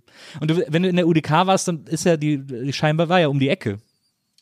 jein, nicht ganz. So, Ist die also UDK umge mal umgezogen? Die ist doch da, dieses in diesem großen herrschaftlichen Gebäude. am Zoo halt, ne? Gibt so. so. ein, paar ähm, Institutsgebäude, Fasanenstraße, Speichernstraße, Bundesallee, so, ähm, Na, mein- Lietzenburger. Da unten an der, an der Hauptstraße ist mittlerweile auch ein äh, Ah, das, Gebäude ist, der das ist die HDPK, die Hochschule der Nee? populären Ja, da, Künste. ich mal, da war ich mal Dozent. das ist das ehemalige ähm, BVG-Gebäude. BVG, ich musste da genau. früher mal hin, wenn ich beim Schwarzfahren erwischt wurde. Aber dahinter ist, die, dahinter ist ein Gebäude der UDK. Echt mal? Ja, mit so einem Säuleneingang und so. Wieso weiß ich das nicht? Weiß ich auch nicht. Das Vielleicht sind da nur die, Ja. die, die Grafiker oder, oder, oder Das kann sein, andere Zeichner Fakultät, ja. ja. ja, genau, irgendwie sowas. Aber also ja, am Kleispark halt, ne? Da Ja. ist die Scheinbar nicht weit von da. Genau, naja. Äh, dann hast du auf jeden Fall irgendwann so dein erstes Programm fertig gehabt äh, und, und bist damit auch aufgetreten. Und was ich so krass finde, und das findet man ja oft im Kabarett, ähm, und ich meine, bei dir, gerade beim, beim äh, Klavierkabarett, ist das wahrscheinlich sozusagen einfacher, weil es zeitloser ist. Aber das hast du zwölf, 14 Jahre gespielt, das erste Programm. Das hast du Ja. super lang gespielt. Ja, ich mache das mit all meinen Programmen. Die spiele ich alle irgendwie zehn Jahre mindestens. Also und auch darüber hinaus, wenn ich da Bock drauf habe. Und dann auch alle gleichzeitig. So, also ich habe nur aufgehört, die ersten Programme zu spielen, weil ich einfach, weil es zu viele sind inzwischen. Aber ja, ich mache es mir nicht leicht. Aber dadurch ist natürlich auch eine große Abwechslung gegeben. So äh, und man hat die Möglichkeit, sich auch mehrere Programme von mir anzugucken. Manchmal mache ich das in Berlin, dass ich wirklich so eine Anthologie spiele, an fünf Abenden hintereinander, jeden Abend ein anderes Programm. So. Und es gibt Leute, die sind dann auch jeden Abend da. Aber hast du das, hast du das erste Programm immer noch voll drauf? Also nicht mehr jedes Lied, da müsste ich mich schon nochmal hinsetzen und üben, aber ich habe die schnell wieder, ich habe die schnell wieder drin tatsächlich. Also dafür war die, waren diese Privatkonzerte in der Pandemie auch gut, mein Repertoire frisch, frisch zu halten, weil die Leute sich da auch Lieder von mir wünschen konnten. Also die konnten mir ja sagen, was sie gerne hören möchten und dann habe ich das für die geübt. So, es gibt halt ein paar Lieder, die sind thematisch durch. Also die würde ich so heute nicht mehr schreiben oder die kann ich halt auch inhaltlich künstlerisch nicht mehr so vertreten. Und dann schreibe ich sie entweder um oder ich lasse sie ruhen. Und äh, es gibt auch bestimmte Lieder, da hoffe ich, dass der äh, Mantel des Vergessens äh, sich über ihnen ausbreiten möge. Oh, jetzt werden die Leute neugierig. Oh, welches meint er wohl? da gucken wir jetzt aber mal genau nach. das hast du ja auch in, in, in mehreren Interviews erzählt, das finde ich ganz interessant, dass du auch bei dir erkannt hast oder gesehen hast oder beobachtet hast vor allem, dass sich deine Art, Songs zu schreiben oder auch der Inhalt der Songs, die du geschrieben hast, auch so über die Jahre ein bisschen geändert hat. Von am Anfang quasi nur lustig, äh, dass du mit der Zeit peu à peu angefangen hast, auch äh, ernsthaftere Lieder zu machen oder, oder auch zu erkennen, dass du nicht über jedes Thema einen lustigen Song schreiben kannst, aber trotzdem darüber sprechen möchtest und dann eben einen ernsthaften Song darüber schreibst. Genau, ja. Also mein Lehrer Christoph Sterlin, bei dem ich in, in dessen Liedermacherakademie ich war, Sago, aus der auch viele tolle Leute du ja auch mit Judith Holofernes äh, Richtig, ja, und Dota ja. zum Beispiel und Sebastian Kremer und da sind einige, habe ich auch einige kennengelernt dadurch, also das war auch eine tolle Zeit und der hat mich ermutigt, schreib mal einen ernsten Song. Ja. Mach das mal. Und das war 98, schrieb ein, ein Lied über ein Denkmal, über ein Kriegsdenkmal, ähm, über den Monolog, mm, was darunter leidet, dass sich äh, keiner an es erinnert. So, und das ist ja heute auch aktueller denn je. Mhm. Ne? Und ähm, damit fing es an. So, und dann kam halt zu den Liebesliedern, zu den ernsten Liebesliedern eben dann auch Lieder über gesellschaftliche Themen, immer mehr ähm, äh, ins Spiel. Also ich, ich schrieb auch ein Gedicht über, äh, ein, kein Gedicht, ein Lied über meine früh verstorbene Schwester. Mhm. So, und das ähm, die war im Säuglingsalter, als sie, du warst, glaube ich, drei oder so, drei, und sie war im Säuglingsalter, als sie, ist im Säuglingsalter verstorben. Ja. ja. Sie ist einen Monat und einen Tag alt geworden. So. Mhm. Und das war für mich ein ganz wichtiger Schritt der Verarbeitung, also auch selbst um meine Schwester trauern zu können. Mhm und ähm, ihr dieses, dieses Lied, äh, Denkmal in Liedform zu setzen. So. Und ähm, das berührt viele Menschen sehr. Das trifft sie sehr unvermittelt, weil man ja zu Bodo Wartke erstmal geht in Erwartung eines lustigen Abends, den mhm. man auch bekommt. So. Mhm. Und dann eben so ein Lied auch zu singen, damit, äh, damit rechnen viele Leute nicht. Also ich brauche tatsächlich auch ein paar Lieder vorher, um da hinzukommen und auch ein paar Lieder danach, um davon wieder. Äh, raus, also mhm. da wieder rauszukommen. Aber die Leute wissen das sehr, sehr zu schätzen. Also vor allem Menschen und Paare, die so etwas erlebt haben, in ihrer Trauer ernst genommen zu werden und also im Grunde um, umarmt zu werden. So, mhm. also das, da habe ich ganz, ganz schönes Feedback drauf bekommen auf dieses Lied. Und ähm, ich schreibe halt auch Lieder über gesellschaftspolitische Themen, so über religiösen Fanatismus habe ich ein Lied geschrieben, das heißt nicht in meinem Namen. Mhm. Und darauf haben die Leute, also 2015 äh, kam ich, habe ich das komponiert, äh, und darauf haben die Leute zu Beginn oft so reagiert, dass sie mitten im Konzert aufgestanden sind und stehen applaudiert haben, so, weil es ihnen so aus der Seele sprach. Das war auch, du hast mal erzählt, als du das zum allerersten Mal gespielt hast. Normalerweise, wenn du einen Song neu hast, dann probierst du ihn erstmal irgendwie so vor kleinem Haus und vor kleinem Publikum und mhm. guckst mal, wie der geht und so. Und bei dem Song war es so, dass du den einfach an, also einen Abend vor tausend Leuten, ich will den jetzt endlich, der muss endlich raus sozusagen, ich muss den aus dem System haben. In der Beethovenhalle in Bonn. Oh, die große Beethovenhalle. Naja, und da sind sie alle aufgestanden, mitten im Konzert, so zack. Das war echt sehr, sehr bewegend. Ja. Wow. Mhm man merkt diesem Song, der hat ja auch eine extreme Dringlichkeit, wenn man den hört. Also man merkt dem ja sehr an, dass der geschrieben werden wollte und dass der gesungen werden will. Ähm, und dann beim ersten Mal so ein Feedback darauf zu bekommen, bestätigt das ja nur. Das ist ja natürlich der Hammer. Ja, die Bonner. Ich bin in Bonn geboren, das, deswegen, Na, deswegen darf ich das an dieser Stelle sagen. Ja, und ich hätte es mir eben selber auch nicht zugetraut. Ne? Also das, ähm, dass ich sowas kann, ernste mhm. Lieder schreiben, berührende Lieder schreiben. So. Also äh, in dem Moment, wo ich so ein Lied schreibe, denke ich tatsächlich darüber aber auch nicht nach, sondern das muss dann einfach raus. Also wie du gerade gesagt hast, so ich schreibe immer das Lied, was gerade dran ist. Mhm. Du hast auch ein Lied über den äh, Hambacher Forst, also über Hambacher genau, Wald ja, äh, geschrieben, was ja und wirklich auch. Dort vorgesungen, im Wald. ja, und das hat ja, das hat ja, das, ich fand das deswegen auch so einen interessanten Song, weil der so, der hat so dieses, was es gar nicht mehr so richtig gibt. Der ist ja auch ein, das ist ja auch ein Protestsong. Und der hat ja sogar diesen Part, äh, so quasi den C-Teil, wo es dann auch in den Akkorden so protestsongig wird, so wie, dann klingt es wie so ein altes Arbeiterlied plötzlich, so, so, so die Internationale und wir stehen jetzt alle auf und, und stehen für diesen Wald ein und so. Das äh, finde ich eben auch kompositorisch sehr äh, faszinierend. Aber, aber das ist ja auch, da habe ich auch gedacht, wow, jetzt hat er einfach so einen Soundtrack für diesen, für diesen äh, RWE-Scheiß da geschrieben irgendwie. Das ist ja also das sind ja auch Sachen, wo keiner so richtig weiß, was er da für einen Song schreiben soll und dann gehst du einfach hin und machst es. Naja, ich war halt da und habe mir das zeigen lassen. Ne? Also ich habe an so einem Waldspaziergang teilgenommen, weil ich wissen wollte, was ist überhaupt los. So ja. und danach war klar, okay, so geht's ja nicht weiter. Ich, ich muss einen Song schreiben. Das ist, ja, das ist ja total krass. ist, das, ist das deine Form von Selbstverteidigung, Songs schreiben? Ja. Also um irgendwie klarzukommen mit der Welt und, und den Dingen. So, also salopp gesagt, die Scheiße in was Schönes verwandeln. Ja. So, ähm, die, ja, dadurch eben auch die Perspektive auf das Problem verändern. Ich kann das Problem dadurch nicht lösen, dass ich ein Lied drüber schreibe, aber ich kann immerhin dafür sorgen, dass es sich gut reimt. Aber es besteht, äh, gibt's, besteht da die Gefahr, dass man nicht irgendwann in so ein Zynismus abrutscht, dass man denkt, ach komm, und dann schreibt man eben noch, dann schreibt man einen ironischen Song darüber, wie, wie dumm die sind und dann, äh, also dass man so, dass man es dass man diese Wut nicht mehr fühlt oder so. Naja, es kommt ja darauf an, welchen Song du schreibst, ne? Also und welches Gefühl dem zugrunde liegt. So, also Ironie und Zynismus, da würde ich zum Beispiel differenzieren. So, ja, also, auf jeden Fall, ja, ja. Ähm, Ironie hat für mich immer noch eine Form von Leichtigkeit und das hat Zynismus nicht. Mhm. Also Zynismus ist in meinen Augen Verbitterung als Humor getarnt. Mhm. Und das ist eben, also wenn du dieses Gefühl in dir trägst und es in Liedform übersetzt, dann überträgst du dieses Gefühl auch auf dein Publikum. Und die Frage ist, will man das und wem hilft das? So, also was ich versuche mit dem Publikum, also auf, auf, aufs Publikum zu übertragen, ist Leichtigkeit im besten Fall und Ja. Zuversicht. So. Und Erleichterung. Und ähm, Humor ist etwas, was ganz toll Erleichterung stiften kann. Ähm, aber eben auch nicht nur. Ne? Und ähm, also ja, welches Gefühl möchte ich selber haben und welches Gefühl möchte ich mit meinem Publikum teilen? Ich glaube, das ist die entscheidende Frage, die man sich stellen soll, bevor man anfängt, ein Lied zu schreiben.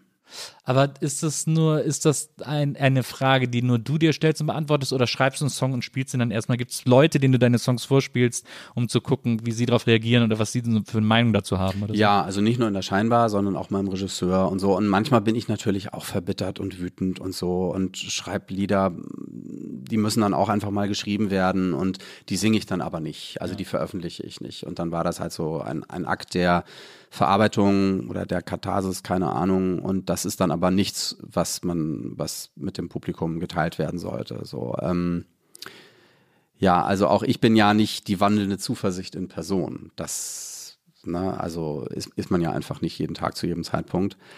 Ähm, aber ich hoffe, dass ich eben mit meinen Liedern dafür zu beitragen kann. Also nicht nur für mich selbst, sondern eben auch für mein Publikum. Ich habe im neuen Programm ein Lied über äh, den Zweifel und die Zuversicht. Ja, das hätte ich jetzt sowieso noch angesprochen, weil das Ah, ein ganz, schön. ganz äh, brillanter Song ist, äh, der, das, der diese beiden äh, ambivalenten Gefühle ganz fantastisch äh, beschreibt und bebildert und eben auch den Zweifel immer in so Mollharmonien und die Zuversicht immer in so, in so Dur-Harmonien und gleichzeitig, es gibt aber eine Basstaste sozusagen, eine Taste, die die ganze Zeit so eine Bass, so eine durchgehende Basslinie spielt, auch nur ein Ton die ganze Genau. Zeit. Und der Und- ist halt immer da. Genau, der verbindet Akkord, das in beides Ja, miteinander, richtig. genau. Kennst du Le Fil von Camille, französische Sängerin?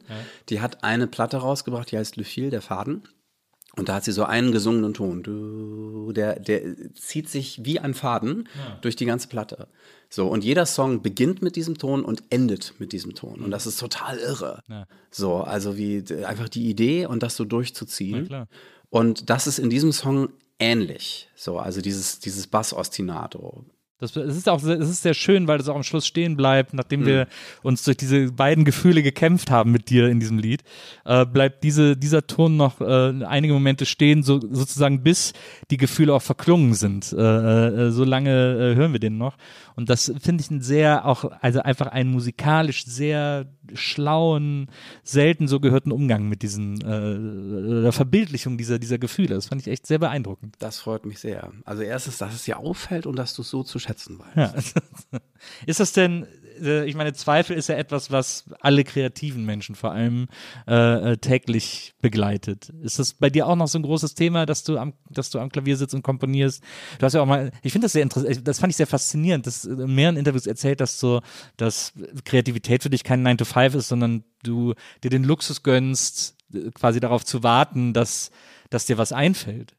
Ja, also ich kann das eben nicht erzwingen. Ja. So, also ich meine, dafür zu sorgen, dass Inhalte sich reimen, das ist letztendlich Handwerk. Mhm. So, aber dafür brauchst du ja erstmal eine Idee. Du musst ja erstmal wissen, worüber du reden willst. Ja. So. Und es gibt Leute, die, die können das, die arbeiten sehr diszipliniert. Ähm, Reinhard May zum Beispiel. Also in, in der Phase, wo er Lieder schreibt, setzt er sich morgens früh an den Schreibtisch und schreibt los. Ja. So, und das ist für den wie so eine Jahreszeit. So. Und die nächste Phase ist dann, diese Songs alle zu arrangieren und aufzunehmen. Und die dritte Phase ist damit auf Tour zu gehen. So. Und das wiederholt sich bei ihm wie Jahreszeiten. So, und ich habe halt Ideen in ganz ungünstigen Situationen, also meistens, wenn ich gar nicht damit rechne. So, und, ähm, und ich merke aber, wenn eine Idee wirklich gut ist, dass man ihr dann eben auch nachkommen sollte oder so, ah, jetzt entsteht was. So, und ähm, natürlich blöd, wenn du dann gerade im Wartezimmer eines Arztes sitzt, aber es ist alles schon vorgekommen. So nach dem Motto, er warte, ich kann jetzt nicht, ich muss erst was aufschreiben. Moment! Und äh, Ideen kommen, äh, also ich weiß nicht, ob es ein Luxus ist, es ist auch eher eine Qual manchmal. Also man muss ja auch aushalten, lange keine zu haben ja. und damit irgendwie umzugehen. Und dann kommen sie auf einmal in Rudeln und haben noch Freunde und Bekannte mitgebracht und denkst, ich habe jetzt keine Zeit, warum kommt ihr jetzt? Warum, wo wart ihr denn gestern? So, und ja, also interessant, also es gibt auch Leute, die können nur unter Druck richtig gut schreiben, wenn ja. die eine Deadline haben oder einen Abgabetermin. Das hat mir Kurt Krömer mal erzählt, als er so auf Lesebühnen unterwegs war, wo klar war, okay, jede Woche brauchst du einen neuen Text. Oder das zwei. Ich, wenn ich Texte schreibe, habe ich das so. auch. Das ja. gehe ich auch ohne Deadline, funktioniert nicht. Und er hat gesagt, das war für ihn total gut, weil dadurch war am Ende der Woche auch immer was fertig. Ja. Und wenn du so ein Lied schreibst, schreibst du auch, äh, schreibst du immer am äh, Flügel oder schreibst du auch, hast du auch mal wenn du in der Bahn sitzt, ich finde das ja immer faszinierend, wenn man so, wenn mal ein klassischer Pianist mit einem in der Bahn sitzt und der dann so eine, so eine Stofftastatur äh, äh, irgendwie auf dem Tisch ausbreitet und dann sozusagen stumm sich die Partitur hinlegt und dann so stumm spielt äh, auf so einer, auf so einer, äh, auf so einer Partitur, äh, auf so einer, auf so einer Klaviatur. Ähm, ist, schreibst du auch, also kannst du dir auch einfach die Noten aufschreiben oder die Akkorde aufschreiben oder, oder spielst du das, wenn du, wenn du komponierst? Also meistens fängt es mit dem Text an. So. Ja. Es kommt auch vor, dass ich erst die Musik habe und dann über überlege, welcher Text könnte dazu passen. So bei Ich trau mich nicht war das zum Beispiel so. Ja. Auch so ein, ein, berühmtes Lied aus der Frühphase von mir. Und was, was zählt, ist halt das Ergebnis, dass du einen Text hast, zu dem die Musik gut passt und umgekehrt. So. Ja. Und äh, die Wege dorthin sind unterschiedlich, je nachdem, was zuerst da ist. Und meistens en entwickeln sich dann Musik und Text auch aneinander. Also es fängt mit irgendwie Textfragmenten an. Ich überlege, wie könnte das klingen und mm, so. Und dann habe ich halt auch diese Musik, die musikalische Idee und kann darauf dann wieder den Text weiter aufbauen. So, also ja. Da, das ist so der, der häufigste Fall ja. tatsächlich. Und es kommt aber auch vor, dass ich im Kopf komplett was vertone, wie Bettina. Ich habe ein Lied, das heißt Bettina. so, und da hatte ich dann auch wirklich so die Melodielinien und, und die Akkorde und äh, den Bass im, im, im Kopf und ja. habe gedacht, da ist dann, ja genau, und da dann der so und so. Und äh, oder ich, ich finger mir das so zurecht am, am Klavier und guck so, wohin kann die Reise gehen, was können, welche Akkorde könnten dazu passen und so und überrasche mich dann auch gerne selbst. Also man, du kannst sehr nach Schema F komponieren. Ja. So, also das ist ja auch eine gewisse Form von Architektur. Ja. Und interessant ist eben immer, wie weichen Leute davon ab? Und also vor allem die großen Meister, wenn man also versteht, also nicht nur zur Kenntnis nimmt, es klingt einfach irre gut, was Herr Chopin da macht. Ja. Aber wenn du einfach begreifst, was, was der da macht oder Beethoven und auch wie, wie, wie frech das war, also wie, wie, wie zu der Zeit, wo es entstanden ja, ist, also das hat so einfach noch keiner gemacht und der Typ war der Erste. So ja. und hat einfach die Eier, dann so, wir machen das jetzt alles mal anders und es ist viel geiler so. Also das ist, da kann man dann auch wirklich wieder nur in Ehrfurcht auf die Knie fallen und denkt, ah, die wussten schon wirklich ganz genau, was sie da tun. Und auch Mozart, also wie unglaublich fein der komponiert. Da ist kein Ton zu viel und keiner zu wenig. Ja. So, und wie der voiced, also wie der die Akkorde setzt. So, und man denkt so, ja, okay, das sind drei Akkorde, die kenne ich auch. ich, da wäre auf die Idee hätte ich auch kommen können. So, das ist eigentlich so naheliegend, aber dann setzt er die Septime in den Bass und es ist einfach so, oh, und löst sie auf in die Terz. Und es, es war so geil. So, also und, ähm, und dafür hat der scheiß Text geschrieben. Du hast selber gesagt, Mozart hat immer hat er ja Texte nicht selber geschrieben. Die hat ja dann eben Schikaneder oder Da Ponte geschrieben. So. Also wobei man bei der Zauberflöte auch nicht so genau weiß. Also sind da auch Teile des Librettos von ihm, aber tatsächlich ist das nicht so gut. So die Musik fantastisch, aber das Libretto ist so, oh. Und ja, ich finde das, ich finde das ein, ein faszinierend. Schreibst du denn dann von jedem Lied, das du geschrieben hast, schreibst du ja immer eine Notation auf? Also nee, dafür bin ich zu faul, tatsächlich. Also ich übe das so lange am Klavier, bis ich wirklich auswendig generieren. Inzwischen, ja, ja, jein, jein. Also äh, ich habe ein MIDI-Interface, aber das tatsächlich nie angeschlossen. So und war bisher zu faul, mich in Notationssoftware äh, einzufuchsen. Brauchst du, also ich wäre ganz analog. Letztendlich ja. So, aber dir fallen natürlich gewisse Feinheiten schon auch nochmal auf, wenn du aufschreibst. Also weil du dann Entscheidungen treffen musst. Mache ich jetzt eine halbe Pause, mache ich eine Viertelpause oder eine Achtelpause? Hm. Mhm. So, und also in der Spielpraxis ist es oft nicht so wichtig. So, und da musst du aber eine Entscheidung treffen. Und das ist eigentlich gar nicht das Schlechteste, weil es dafür sorgt, dass du genauer komponierst. Ja, so. verstehe.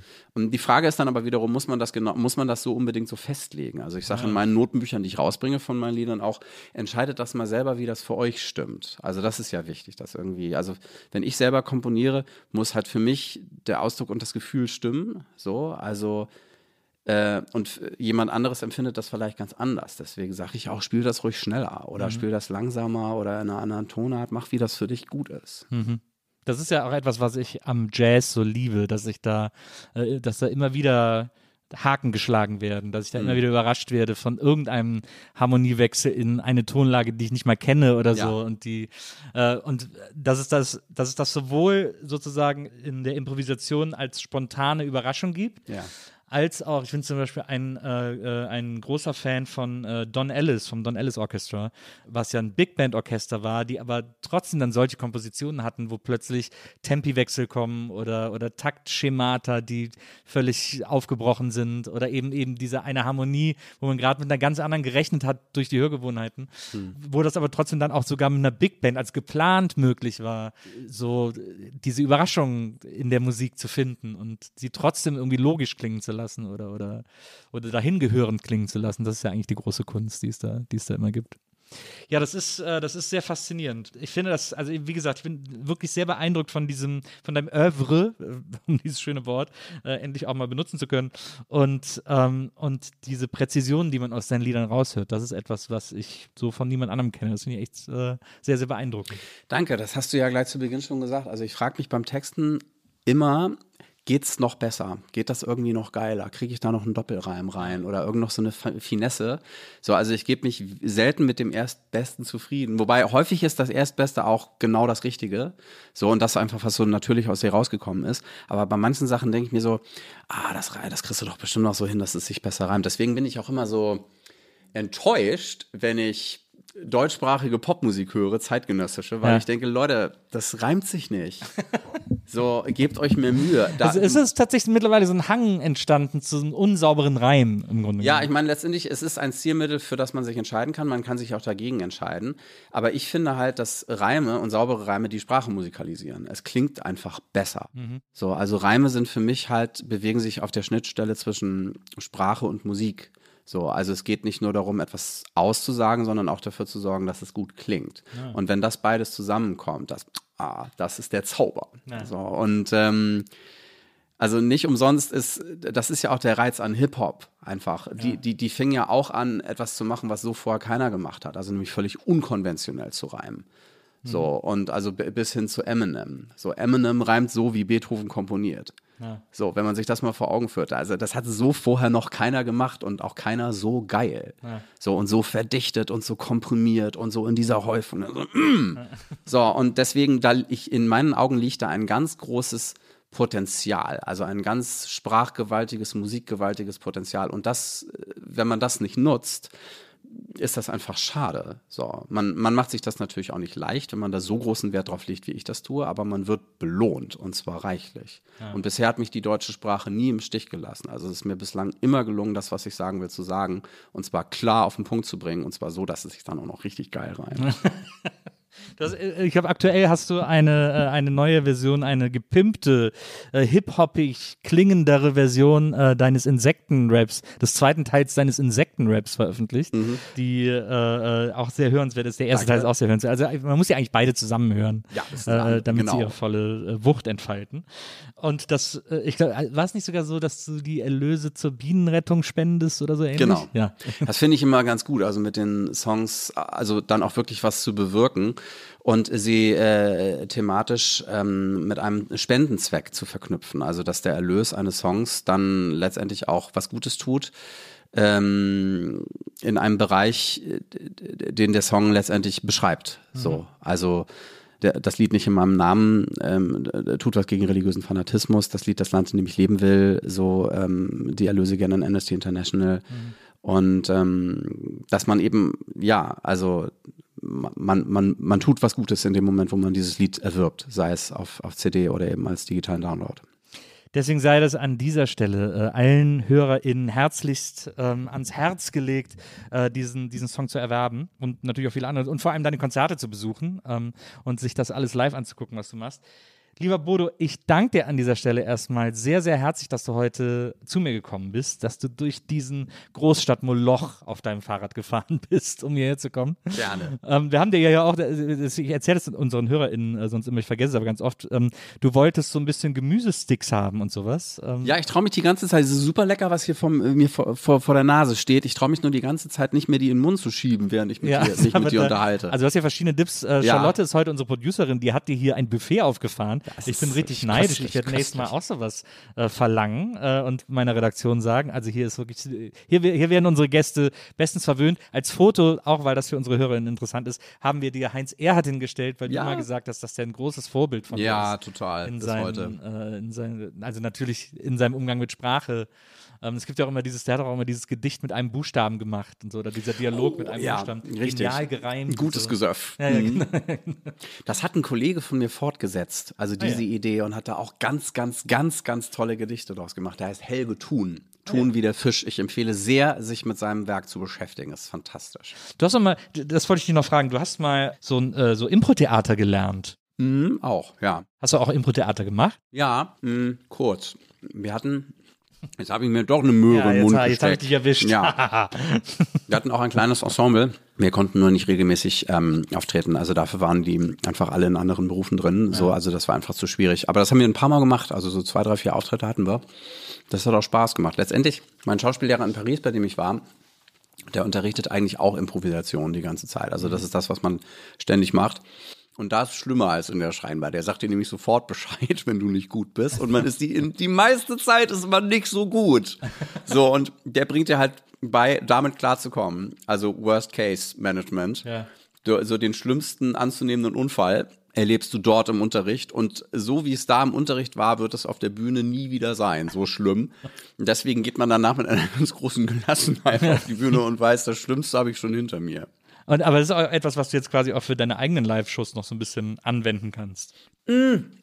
Also ich bin ganz gut darin, mit Fehlern umzugehen. Also was auch immer passiert, sei es, dass ich meinen Text vergesse, sei es, dass ein Handy klingelt oder ähm, Hast du auch schon mal so Heckler, die dann die beim Auftritt aufgestanden sind Ja. und gesagt haben, "Ey, was soll denn das oder wie soll das? äh, einmal denkwürdiger Auftritt im Admiralspalast bei König Ödipus. Da rief einer, so ein Störer rein, ich glaube, der war auch mächtig besoffen, der rief immer rein, Anonymität! Und ich sag, was? Anonymität! Wie sich herausgestellt hat später, das ist ein Reinhard Grebe-Zitat aus einem seiner Lieder. Ah, okay. Und der war vermutlich in der falschen Show. Wollte Reinhard Grebe sehen und dachte, wer ist denn der Klavierspieler? Den kenne ich gar nicht. Und dann war das halt auch noch bei König Ödipus bei einem Theaterstück. Und ausgerechnet in der Szene, wo halt der Priester, das Volk von Theben, sprich das Publikum, ähm, einschwört auf hier, lasst uns zum Palast laufen, zu unserem König und ihn um Beistand bitten. Er weiß, was als nächstes zu tun ist. Also ich rede wirklich mit den Leuten so, seid ihr dabei? Also das hat so, so, so sehr so gospelmäßig. Und dann rief dieser Typ da Anonymität. Und ich blieb in der Rolle und rannte zu ihm. Ich komme zu dir, mein Sohn. Sag es mir noch mal, damit ich es verstehe. Und er sprang auf und sagte, es regnet Katzen und Hunde. Und ich dachte, was? Okay, der Typ ist völlig irre. Was, was, was, was für ein Quatsch. Und sagte, ja, das klären wir später. Alles klar. Und ich rannte zurück zur Bühne und dachte, oh Gott, was ist, was ist denn mit ihm nicht richtig? Es regnet Katzen und Hunde. So, und hab dann halt versucht klarzumachen, pass auf, mein Freund, du hältst jetzt mal die Schnauze und das möglichst freundlich und aber so, dass alle auch drüber lachen können. So. Und ähm, blieb in der Rolle und der Priester sagt, lasst uns unseren König um seinen Beistand bitten. Nicht um deinen Beistand, mein Sohn, um den Beistand unseres Königs. So Klammer auf, dass mal klar ist, dass du jetzt mal die Schnauze hältst. So, und rannte dann von, äh, und dann als nächstes tritt halt Kreon auf. Kreon, der Schwager und Onkel von Ödipus, so, weil der ja mit seiner Mutter, lange Geschichte, so. Und Kreon war beim Orakel in Delphi und hat gefragt, was als nächstes zu tun ist und kommt mit der frohen Botschaft. So, und der kommt halt auf die Bühne und hat den Text, da bin ich und bring frohe Kunde, auf dass unsere Stadt gesunde. Und ich ergänzte spontan in dem Moment, ich wurde aufgehalten, draußen regnet es Katzen und Hunde. Und das Publikum rastete komplett aus und dann reimt es sich auch noch. und in dem Moment ist der Reflex immer zu denken, das muss doch abgesprochen sein, sonst wäre es nicht so gut. Naja. So, und ich selbst habe das ja nicht geplant. Das ist mir einfach eingefallen. Und das passiert mir relativ oft, dass mir gute Sachen spontan einfallen auf der Bühne. Wohlgemerkt nur dort, nicht immer im, im, im richtigen Leben. Also schlagfertig bin ich nicht. Schlagfertigkeit ist das, was einem 24 Stunden später einfällt. So, also wenn mir einer dumm kommt im Straßenverkehr oder so, also ich, dann fällt mir immer danach ein, was man auch hätte sagen können und nicht gesagt hat. Ja. Ja, ist sehr beruhigend so, aber auf der Bühne klappt das. Warum? Ich habe keine Ahnung. Vermutlich, weil ich da einfach sehr in meinem Element bin und gut drauf. Also einfach grundgut gelaunt. Mhm. Und wenn man gut gelaunt ist, dann fällt einem wahrscheinlich schneller auch was Lustiges ein. So, und das war echt so ein denkwürdiger Moment, weil ich einfach den also den, äh, die Störung, die wirklich massive und blöde Störung umwandeln konnte in gutes Entertainment. Ja. Das ist die hohe Kunst der Improvisation. Ja, also und das kann man nicht planen. Also es sind Geschenke und es sind, sind glückliche Momente, aber von denen hatte ich wirklich schon erstaunlich viele. Für mich war das heute ein glücklicher Moment. Das freut mich. vielen Dank. Umseitig. Vielen, vielen Dank, dass du da gewesen bist. Ähm, vielen Dank an Charlotte fürs, äh, für die Produktion heute und natürlich für die Produktion dieses, dieses Snack-Abenteuers hier auf dem Tisch. Und äh, ich freue mich, wenn wir uns nächstes Mal wieder hören, hier bei der Nils Buckelberg erfahren. Bis dahin, macht's gut. Tschüss.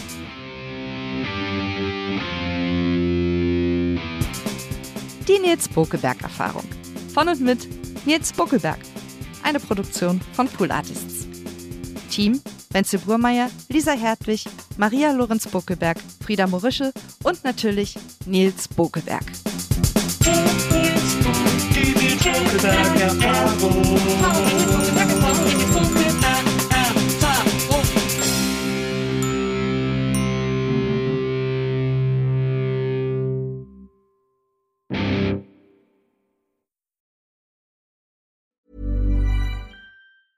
Mom deserves the best, and there's no better place to shop for Mother's Day than Whole Foods Market. They're your destination for unbeatable savings, from premium gifts to show-stopping flowers and irresistible desserts. Start by saving 33% with Prime on all body care and candles. Then get a 15-stem bunch of tulips for just $9.99 each with Prime. Round out Mom's menu with festive rosé, irresistible berry chantilly cake, and more special treats. Come celebrate Mother's Day at Whole Foods Market. Need new glasses or want a fresh new style? Warby Parker has you covered. Glasses start at just 95 bucks, including anti-reflective, scratch-resistant prescription lenses that block 100% of UV rays. Every frame's designed in-house with a huge selection of styles for every face shape. And with Warby Parker's free home try-on program, you can order five pairs to try at home for free. Shipping is free both ways too. Go to warbyparker.com slash covered to try five pairs of frames at home for free. warbyparker.com slash covered.